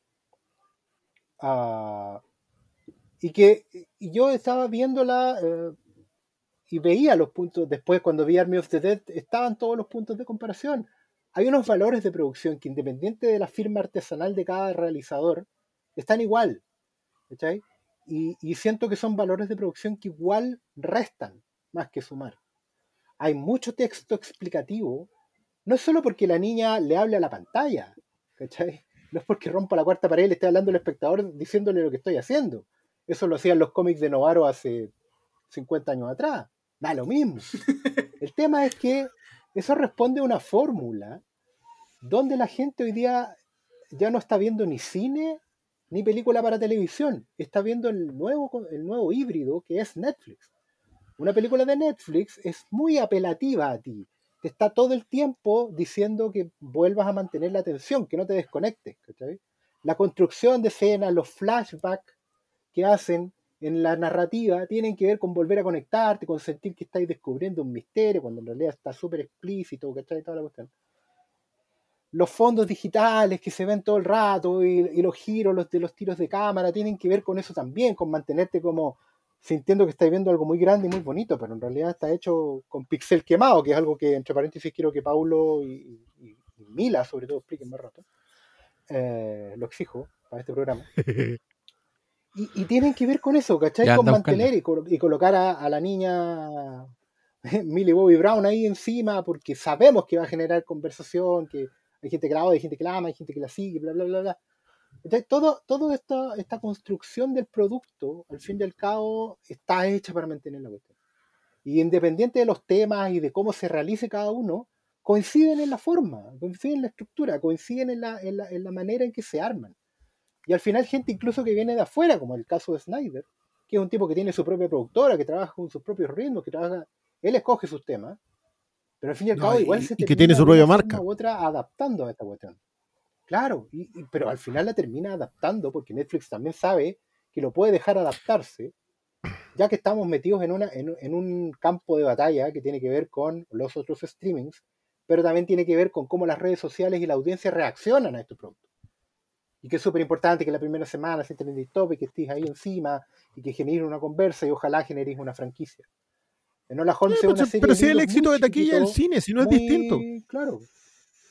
Es que igual es distinto porque tú sabes que el, el producto del cine de una forma u otra muere en el cine. ¿Cachai? Aquí eh, tú, tú compraste la entrada. Ese, ese ciclo pero, cierra pero ahí. no, po, Te si la el éxito de repetir te, después, te asegura la... Claro, pero aquí estás hablando de mantener No, pero es que, es que el, detalle, el éxito, el éxito de taquilla te asegura la secuela. Sí, hasta cierto punto. Ese, ese- ese para mí el detalle. O sea, si, lo, lo colocáis. Claro, po. Porque, porque pero los locos tienen en- 500 en la- millones de dólares para decirle a Zack. Snyder ¿sabes? que son tres. Sí, pues están dispuestos a invertir en Sí. eso. Igual la conversa entre, entre la puja entre Amazon y, y- y Netflix son, son un, un disparate, una burbuja horrible. weón. ¿Cómo están peleándose sobre 800 millones de dólares por tirar la plata a la mesa? Es pornografía. y por- pornografía mala. O sea, Eh, weón, ¿qué te- ¿Están gastando en qué? Claro. O sea, lo de Miller World es la mejor de las ondas, pero ya tenías ahí que ¿cuán- cuánta plata te tiraste re la mesa. Y para eso, puta, no sé. po. ya, pero, pero ahí, ahí es que yo le, yo le concedo a Netflix que lo que hizo fue comprar, o sea, le puso un grillete, una bola y adiós, vos no existís. Mira, mira hoy día lo que hace es escribir Sí, pilotos. Y lo publican en cómic, que Y bueno, con lo- Ryan lo- Johnson- con lo que ganamos nosotros, porque el tipo le paga. Sí. Y con, Y con Ryan Johnson también vamos a ver lo que es. La weá es, es que no te lo compramos. Claro, vieron un buen piloto. Claro, no, y que no lo compramos. Sí, es que- está la plata. Es que yo creo que si, si- mira, siento que acá el tema es probablemente el estado de la industria que empieza a afectar incluso a aquellos que han peleado y rendido con la independencia artística. Porque al, fin y al cabo esto es, el estado de la industria es fórmulas que generen multimillonarias ganancias. El que le pega la fórmula, todos los demás quieren repetir esa fórmula. Ya tenemos un ejemplo que logró contaminar a tal nivel el blockbuster que hoy día todos quieren ser ese blockbuster. Todos quieren tener a gente echando chistecitos, secuencias de acción deslavada. Creación Eso. de futuro, con secuelas claro. que van a dar el próximo capítulo. Exacto. O sea, es- escenas post-créditos, toda esa mierda. Todo, todos quieren hacer esa. Y loco, está en Godzilla, está en El Rey de los Monstruos, está en Con Skull Island, está, está en Jurassic World, está. Todos quieren hacer eso. Y lo hacen porque, porque veamos y da, po. Los de al frente, que no saben qué hacer, trataron de hacer una cuestión, se la entregaron a alguien que fue, que siempre fue un riesgo, ¿ah? Esto- esta, esta- esta cuestión hay que decirle a Snyder. Snyder siempre fue un riesgo, incluso con Batman y Superman, que son un hitazo casi por, por definición. Siempre fue un riesgo porque el tipo corría riesgos creativos. Eso no está acá, porque lo agarró otra compañía que también usa fórmula. Si yo estoy seguro cuando, cuando el, Oscar dice, no, pero es que aquí va el flashback, aquí va esto, aquí va esto otro, eso está requerido. Ya está bien, le dejaron, no, esto- esta es tu película, pero pucha, igual acá, ¿sabéis que como que en esta parte esto? El estudio lo dice, pero no el estudio de, de, Claro. la, de la empresa, sino el estudio No, del algoritmo. El estudio del algoritmo, que es tanto el Es que nivel de información sobre cómo consume el público, loco. Si es, esto es no el Skynet de una número. alpargata al lado de lo que nos pasó con esta, Claro. con esta máquina. un, un director de cine le podía pelear al ejecutivo, le podíais decir a Darryl Sano, estáis loco, no tenéis idea, estáis mal. Yo tengo esta cuestión acá. Tenía ahí una discusión con argumentos. Hoy en día, Don Netflix te pone los números. Y los números están con plata. ¿Cachai? Dice que en estos momentos el porcentaje de abandono a los 27 Sí. minutos con 30 segundos es este. Y eso significa X millones de dólares. ¿Cachai? ¿Qué podía hacer con eso? Sí, po. Mira, aquí está. Motor de búsqueda, perrito. Actriz más buscada, Millie Bobby Brown, franquicia, claro. al tiro. Oiga, pero se... Ah, ap, ap, ap, ap. Aquí. Claro. ¿A quién, a quién se la pasamos? No sé, busquemos a alguien que, que logre hacer eh, lucir a protagonistas femeninas. No, ah, mire, no. estuve viendo una serie Ap, eh, ¿A en, en- pones otro canal. ap. Listo, venga para acá. ¿A quién ponís al lado? Mira, ¿a quién ponís al lado? Cabil, Cabil. Entra, mira, mira cómo entra entre la- las damas de 30 a 39 años. Mira cómo entra. Y al lado, Oh. alguien que entre con los de veintitantos. Ah, el de los juegos del hambre. Listo. Todo ahí del número. Oye, sí. oye, hay, un- hay, un- hay un coyote, tiene que tener. Eh, es un coyote, tiene que ser como latino. No, weón, esta weá la vende Margot Robbie. Vamos a poner a una Margot Robbie de coyote. No, yo les quiero decir que hay una película muy celebrada actualmente que mm, debe tener el, el, el Rotten Tomatoes fresh, así, en, la orden de, los de los 80% para arriba, que yo vi muy diseñada también. Y estoy hablando de los Mitchell versus las máquinas. A mí esa película pese a que me gustó, a que es una, una ficción en la que uno se puede zambullir y no pensar en este tipo de cosas, sí me pareció que eh, la, la, la- la intromisión, por ejemplo, de, lo- de los videos de YouTube, de un montón de cosas que en el fondo lo que hacen es darte una experiencia un poco TikTok, un poco de la nueva generación que está muy acostumbrada a ver videos chistosos de tres segundos y después pasar al siguiente, lo incorpora en un personaje y lo incorpora parte de la narrativa, ¿cachai? A mí me pasó que viendo esta película, yo igual sentía un poco, puta, Mitchell versus las máquinas, ¿qué, qué, viene después de esto? O sea, ¿cómo, ¿cómo vuelvo a las películas que no incorporan YouTube ni la experiencia Internet a, a tu lenguaje audiovisual? Es como incluso jugar sucio, pero muy inteligente de parte de ellos. Y al mismo tiempo, weón, cada cuánto, cada 12 minutos un soundtrack absolutamente para el señor de 35 a 45 años que está viendo esta cuestión con su hija al lado, que se trata justamente de una relación padre-hijo. Yo, perdóname, pero con todo lo que me gusta esa película, veo la Matrix. Veo cuando Neo miraba las weas y Ah, veía los numeritos así corriendo.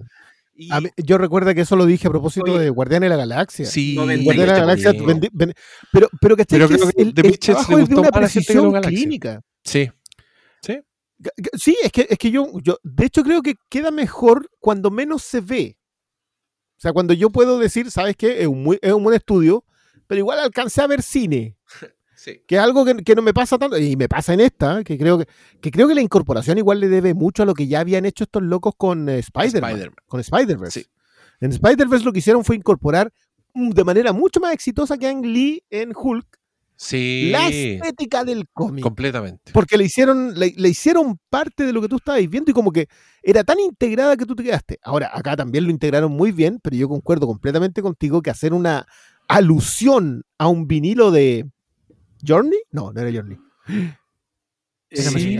Palmer. The Era Journey, sí. Sí, es Journey. Journey. es Journey, sí. Eso, eso Journey. es pal, obvio para el buen de 40 que está viendo la película con los cabros Sí, chicos. po.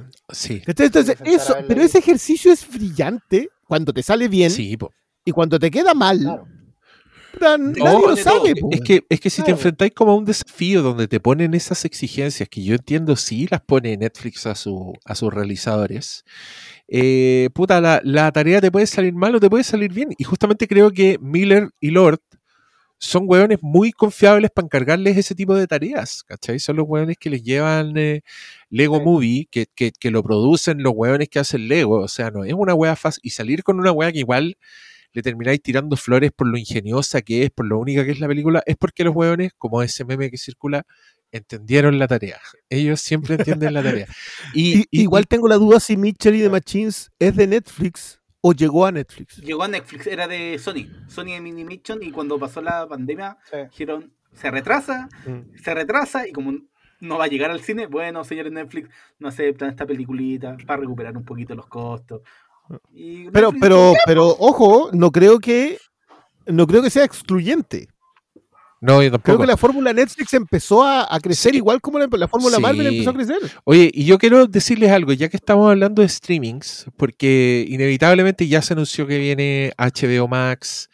Eh, ¿Debiéramos contarle a los auditores, ¿le importa eso? Bueno, se anunció que viene HBO Max, donde se podrán ver todas las cosas bacanes de HBO y de Warner. Están todos los dueños de contenido, entre comillas, atinando, sacando sus propios streamings. Por eso Netflix se está quedando sin nada. Ahí está como Horder recopilando, weá, lo que dé lo compra, lo que dé lo compra. Venga, venga para acá.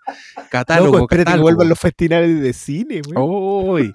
Y, y, y como es eminentemente la forma en que vamos a tener que consumir estas cosas, o sea, lo siento, cabros, les tengo malas noticias. Va, yo estoy seguro que todos los streamings van a tener algo que usted va a querer ver. De alguna u otra forma, siempre va a haber algo que va a decir, oh, esa weá es para mí, eso es para mí, lo van a querer ver. Va, va a tener que haber cierta movilidad en el streaming, creo yo, igual que uno podría calendarizar, "Mm, este mes sale, se estrena esta serie que voy a querer ver, entonces ese mes quizás dejo botado un streaming, quizás es lo inteligente, quizás es lo que, lo que todos deberíamos estar haciendo. Porque finalmente uno, no sé, pues yo, ¿cuánto, ¿cuánto Disney Plus voy a pagar por The Mandalorian? Me pregunto. Debería estar pagando Disney Plus ahora que no sale de Mandalorian. Ahí cometí un error de contratarlo al año porque Puta, que era lo más conveniente No en lo ese valió. momento, pues, pero qué inteligentes fueron. bueno, qué pero- inteligentes fueron. Bueno, eran dos completos. Bu- Bueno, para todas estas cosas nos sirve nuestros amigos de cuenta virtual prepago Los Héroes. Cabros, esto no tiene costo de apertura ni de mantención y les sirve para todas las compras digitales, nacionales e internacionales, sin comisión. Además, ¿qué significa esto? Esto es un- una cuenta virtual de prepago a la que ustedes le ponen dinero, o sea, ustedes controlan cuánta plata tiene y usan esta cosita para pagar todas estas cuestiones, para pagar los streaming, para pagar todo lo que necesita plata que usted tiene en su teléfono, sus Uber, sus Uber Eats, todas esas cosas, ya no tiene para qué cargarlo a la cuenta, a la tarjeta de crédito. O si no tiene tarjeta de crédito y está esperando usar estas cosas, ya sabe, con la cuenta virtual prepago ustedes controlan, básicamente gastan la plata que ya tienen y no se endeudan por culpa de estas cosas. Entonces, si quieren pagar un mes de Netflix y no más que un mes, paguen con esta cuestión, después Netflix se les va a cancelar solo. En fin, exploren, busquen los links, infórmense de este producto porque yo creo que a todos nos sirve. Mucha gente me ha preguntado, oye, yo no tengo tarjeta de crédito, ¿cómo puedo pagar tu Patreon? Ah, por ejemplo, esto les sirve. Con esto tienen. Y ahí se programan. Así que muchas gracias de nuevo a los amigos de cuenta virtual Prepago Los Héroes por hacer posible esta conversación que nos convoca hoy día y que está muy interesante. Y que yo ahora mismo quiero llevar a otro lado. No sé si ustedes me van a permitir eh, gira- virar un poquito en la conversación. Pero es que me, me pareció muy fascinante la evolución del, del género zombie, que llegamos ya a estos híbridos con otros géneros. Y, y- me llamó mucho el ir a repasar la primera vez que un señor quiso contar esta historia, un señor llamado George Romero de Pittsburgh, cineasta que había trabajado en publicidad y en videos corporativos, y dijo, hay que hacer una película que le vaya bien, y solo a dos tipos de películas le va bien cuando tú no tienes plata para hacerlas. Esas son las comedias picaronas y las películas de terror. Y George Romero dijo, hagamos una de terror. Y el loco termina haciendo tal forado en la cultura popular que hasta hace poco la, tele- la serie de televisión más exitosa de todos los tiempos es básicamente eh, un plagio de lo que inventó George Romero, incluyendo sus temáticas. Si a mí, eso es lo que me, me llama la atención de esta cuestión. Eh, The Walking Dead no sé cuántas temporadas se dio para llegar y para decir nosotros, nosotros somos los muertos vivientes. Eso ocurre en el minuto 75 de la noche de los muertos vivientes y se repitió incluso en las historias que el mismo George Romero volvió a contar en ese universo. Creo que este loco inventa una cuestión que le pega tanto al, público, al inconsciente colectivo, si querís, que mucha gente conoce los clichés de los zombies quizás sin saber quién es George Romero, por ejemplo. Eh, zombies en un mall, lo que hizo George Romero en la continuación de, de La Noche de los Muertos Vivientes, continuación, eh, porque transcurre en el mundo nomás, son personajes distintos y todo, y está un poquito más avanzado el apocalipsis zombie. Eh, hizo observaciones sobre el consumismo que siguen un poco a la pata, más o menos hizo unos planos donde zombies se suben a escaleras mecánicas, entre en, en- en una época donde el mall igual era una institución nueva, o sea, el loco igual fue un poco eh, pre- previsor con la weá, pese a que George Romero nunca fue un cineasta así muy, muy brillante, un weón muy visual que te mandara planos o weas así que te encantaba, pero era un señor de ideas. Y creo que la idea de los zombies es una maravilla. Quiero invitarlos a todos a ver La Noche de los Muertos Vivientes. Y antes de verla, imaginarse un mundo donde esa, esa noción de zombie no existía. Donde el zombie hasta ese momento era un ser sin alma que conducía un mago, un hechicero vudú con magia negra y que lo hacía hacer cosas que el otro no quería hacer. Eso eran los zombies hasta que George Romero dijo, no, ¿sabéis que hay gente que se levanta de sus tumbas? Y ya como ya al tiro atacando a todas las pesadillas, a toda la noción más básica del miedo a la muerte imaginable. Y le fue poniendo cositas como que son caníbales, por supuesto, y como que para, para matarlos hay que destruirles el cerebro. Entonces decapitarlos o pegarles un palo en la cabeza. Lo cual lleva a la deshumanización de los protagonistas, en general un grupo colectivo con representantes de varios tipos de pensamientos, incluyendo un personaje saco wea, que yo creo que es demasiado fundamental en el subgénero del zombie y que está en La Noche de los Muertos Vivientes. Todos podemos identificar el saco weón, todas las weas que nos gustan de, de zombie. El weón que atornilla para atrás, el que la caga, el que es cobarde, el que es egoísta.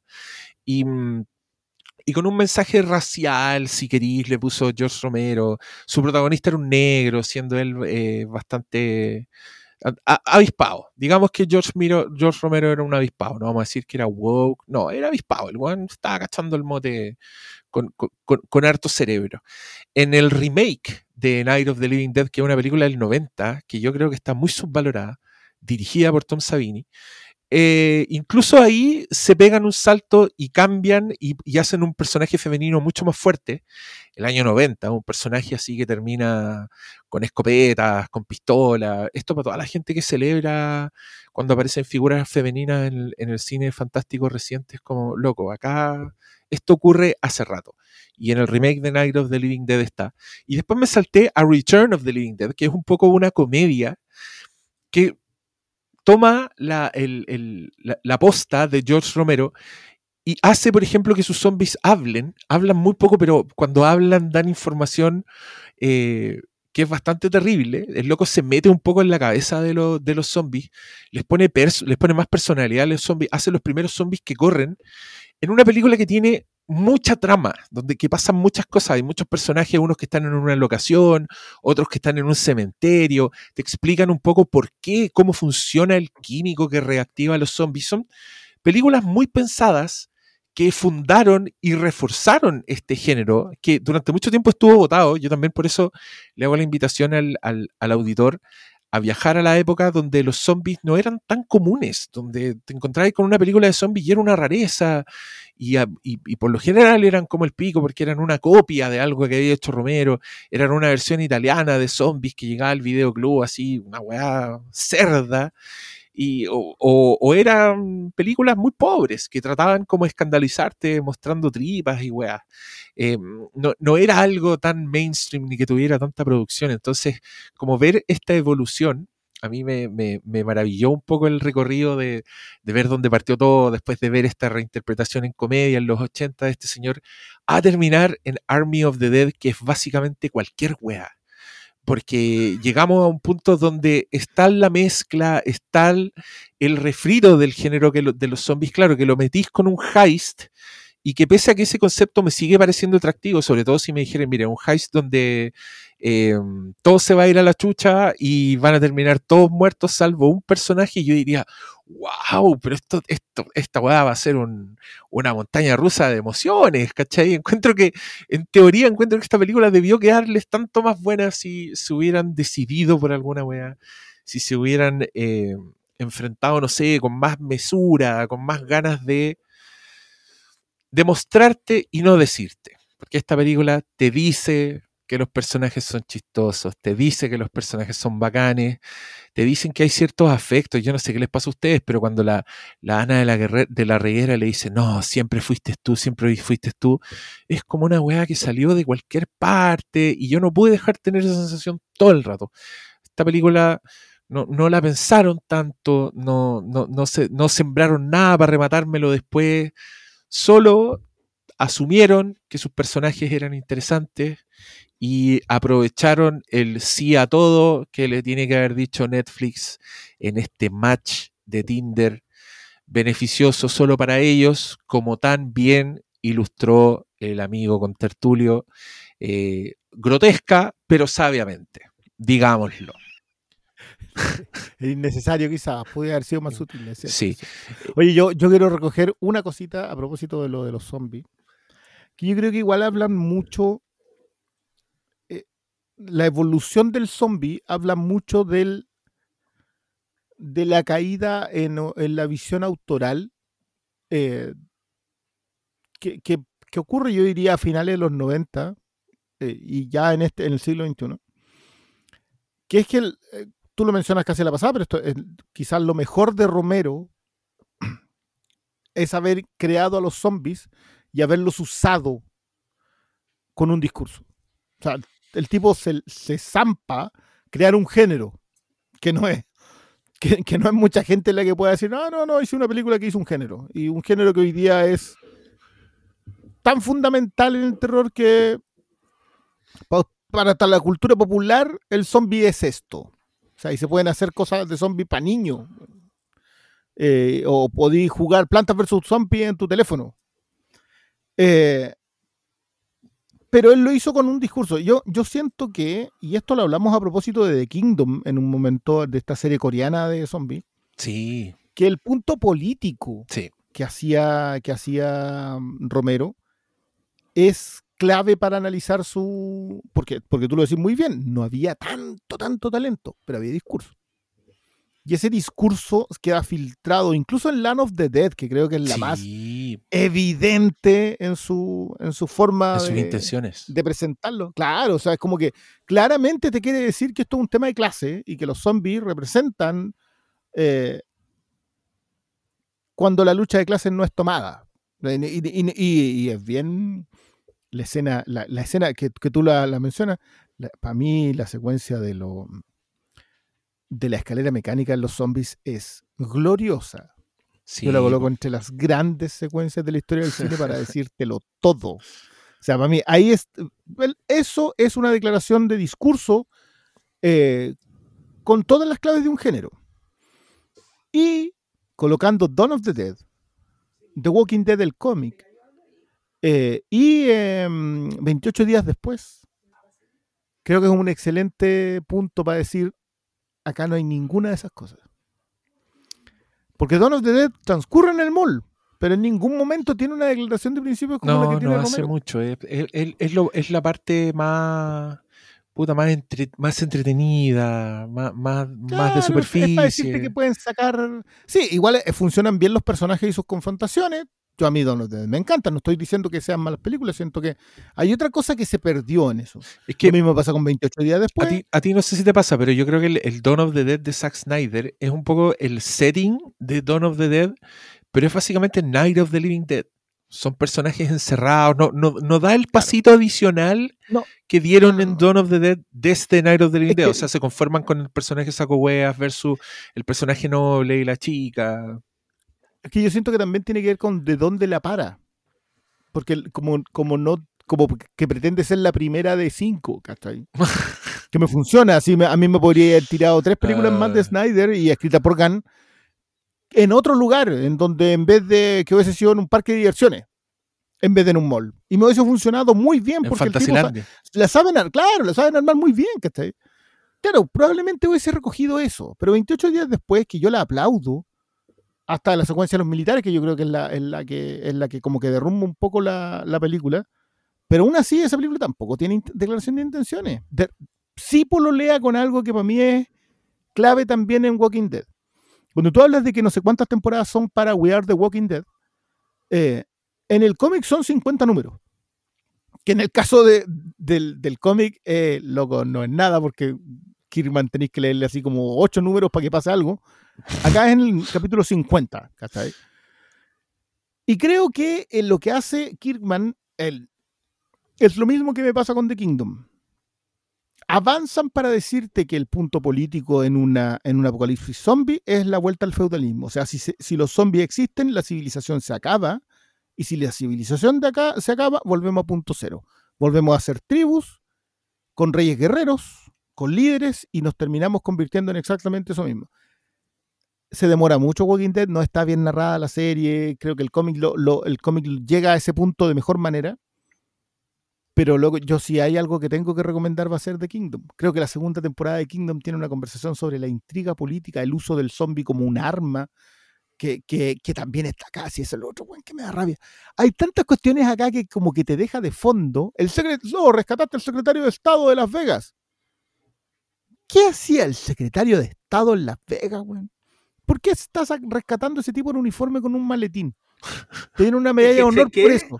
Y Eso está es para la otra película, No, no, y ni siquiera eso. Está la posibilidad teniendo en cuenta que como telón de fondo de la historia está este presidente que no tiene problema en lanzar el- la bomba atómica en un 4 de julio.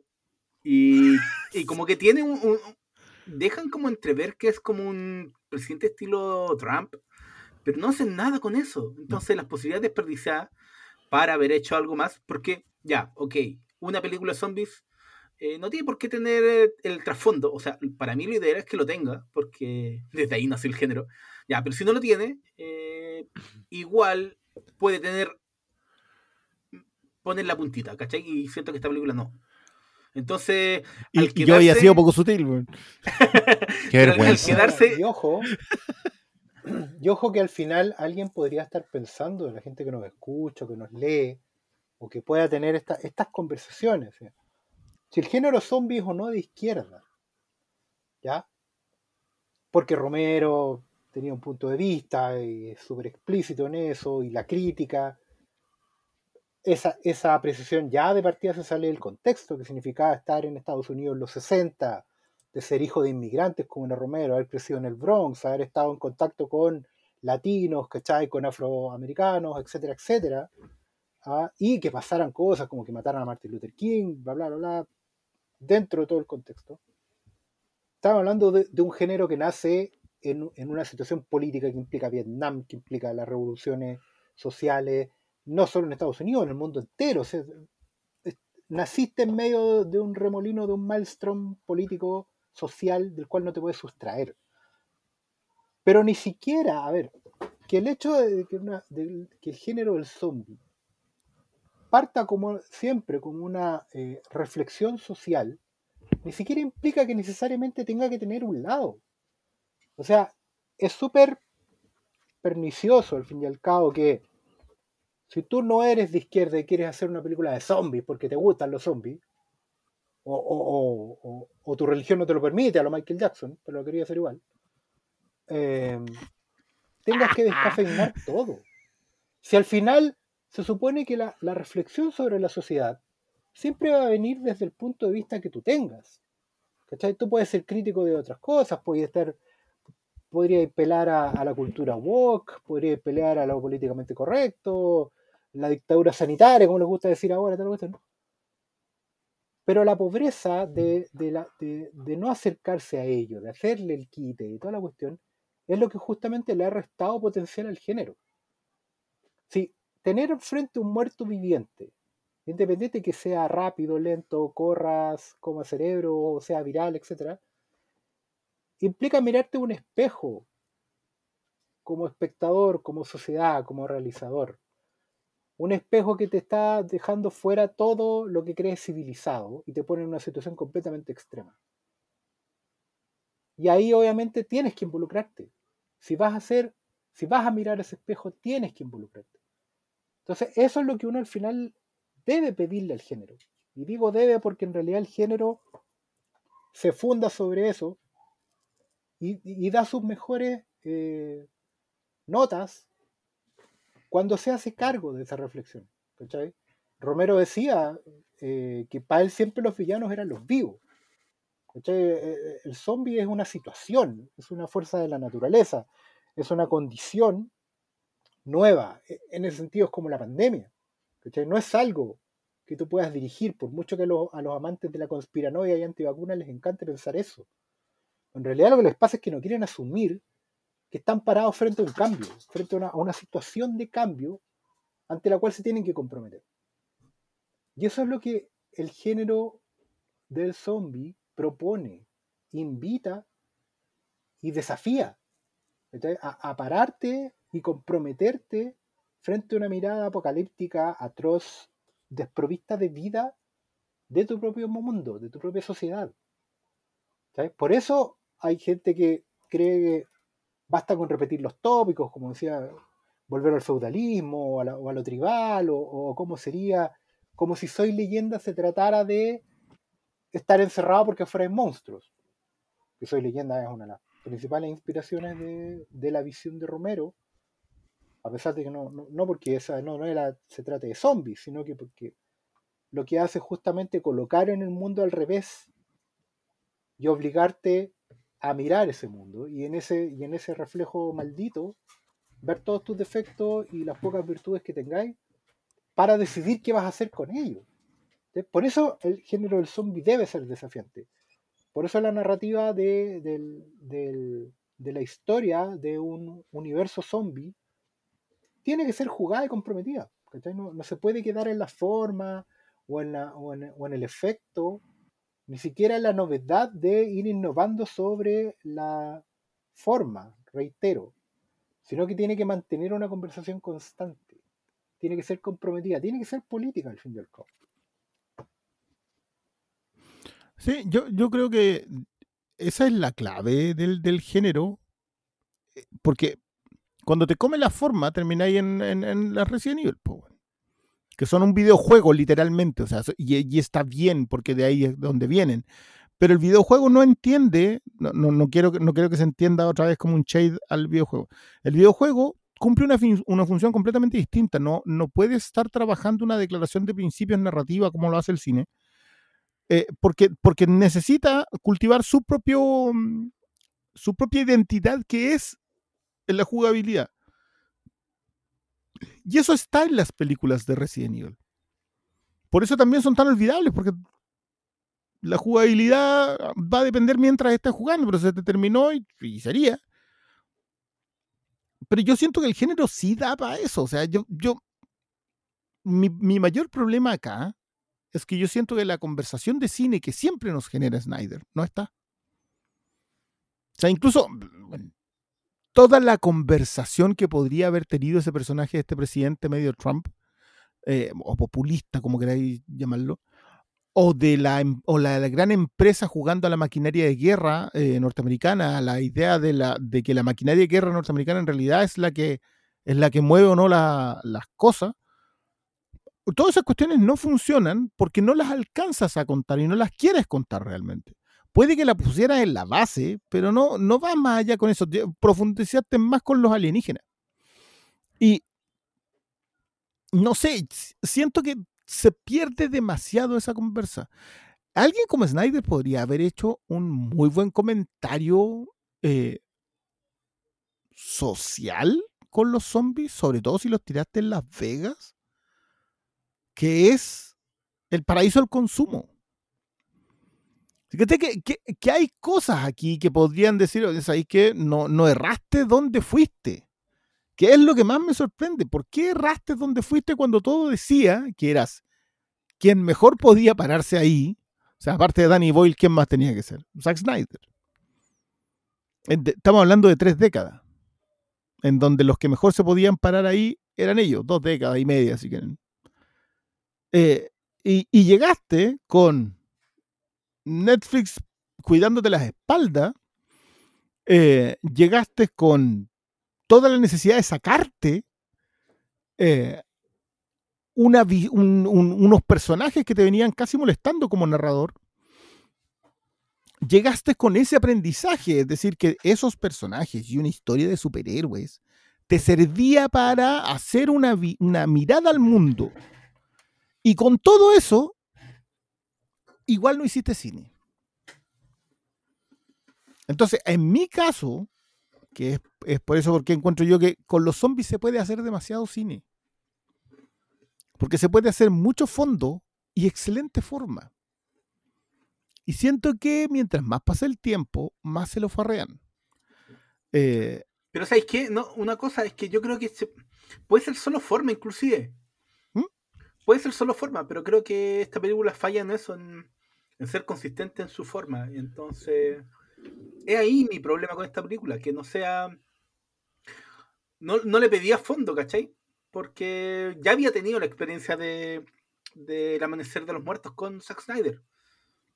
Entonces, pero sí pedía que, que fuera en menos forma y sobre todo teniendo en claro la filmografía previa de Zack Snyder, en donde si hay una cosa que uno nunca le podía criticar era que la, que la forma estuviese, mm, que la- hubiera secuencias que lucieran espectacular, eh, que ya se pasara tres pueblos con, con, con los slow motion, pero la película lucía espectacular en cada una. Y aquí hubo más de una ocasión que decía esto no luce bien y, y para Perdona, mí es una excepción sobre la misma, Quinteros, ¿cuál fue tu escena en donde dijiste, ya, esto igual estaba bonito?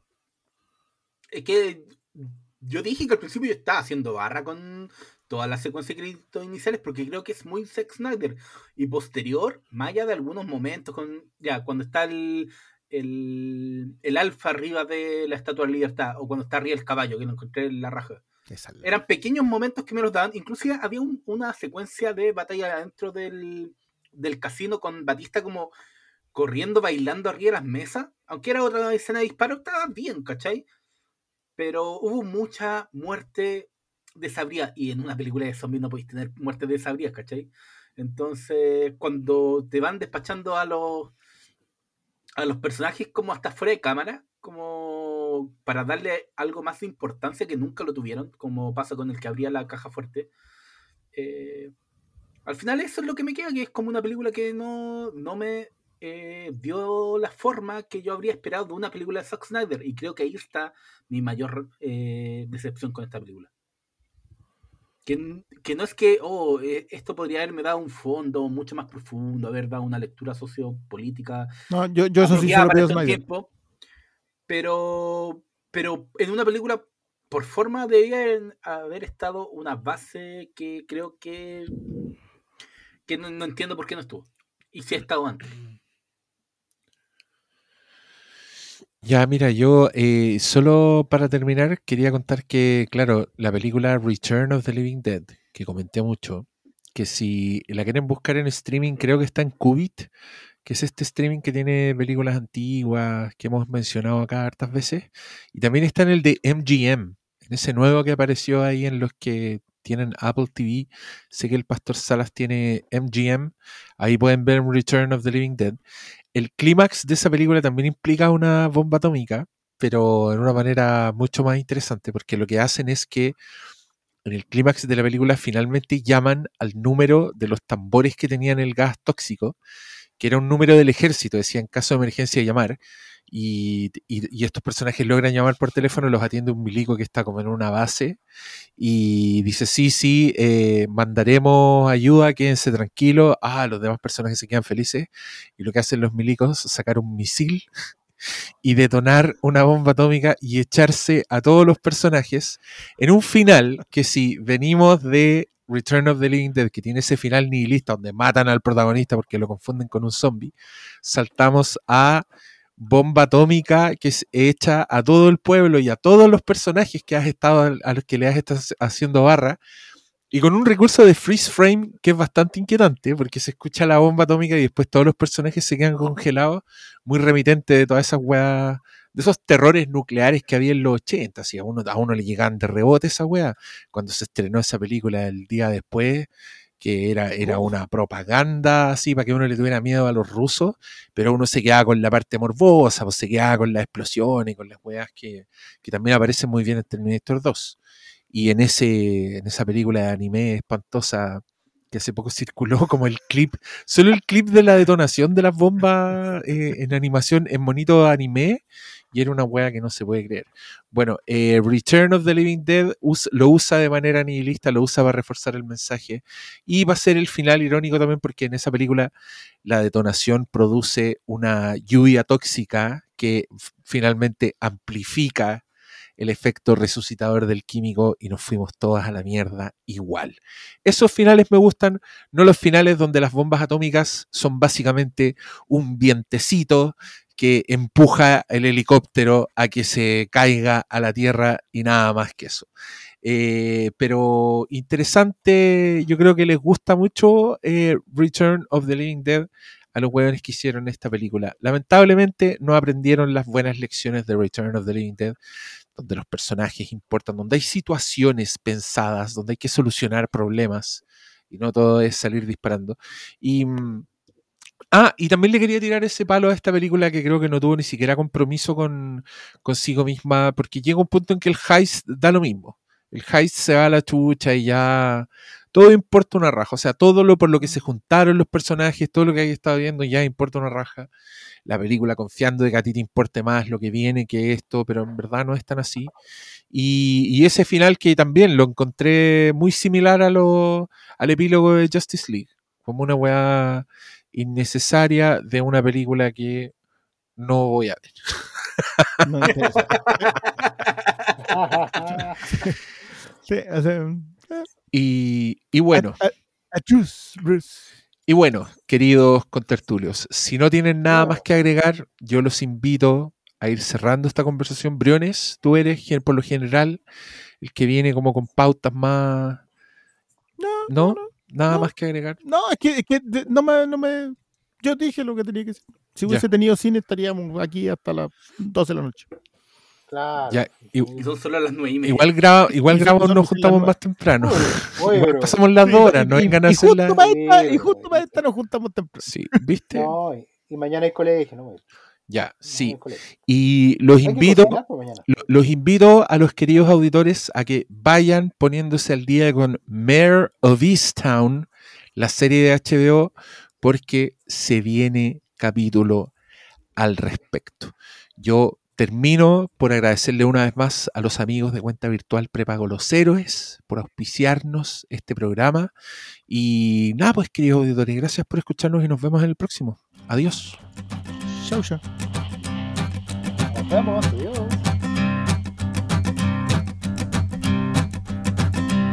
There's a man going round taking names, and he decides who to free and who to blame.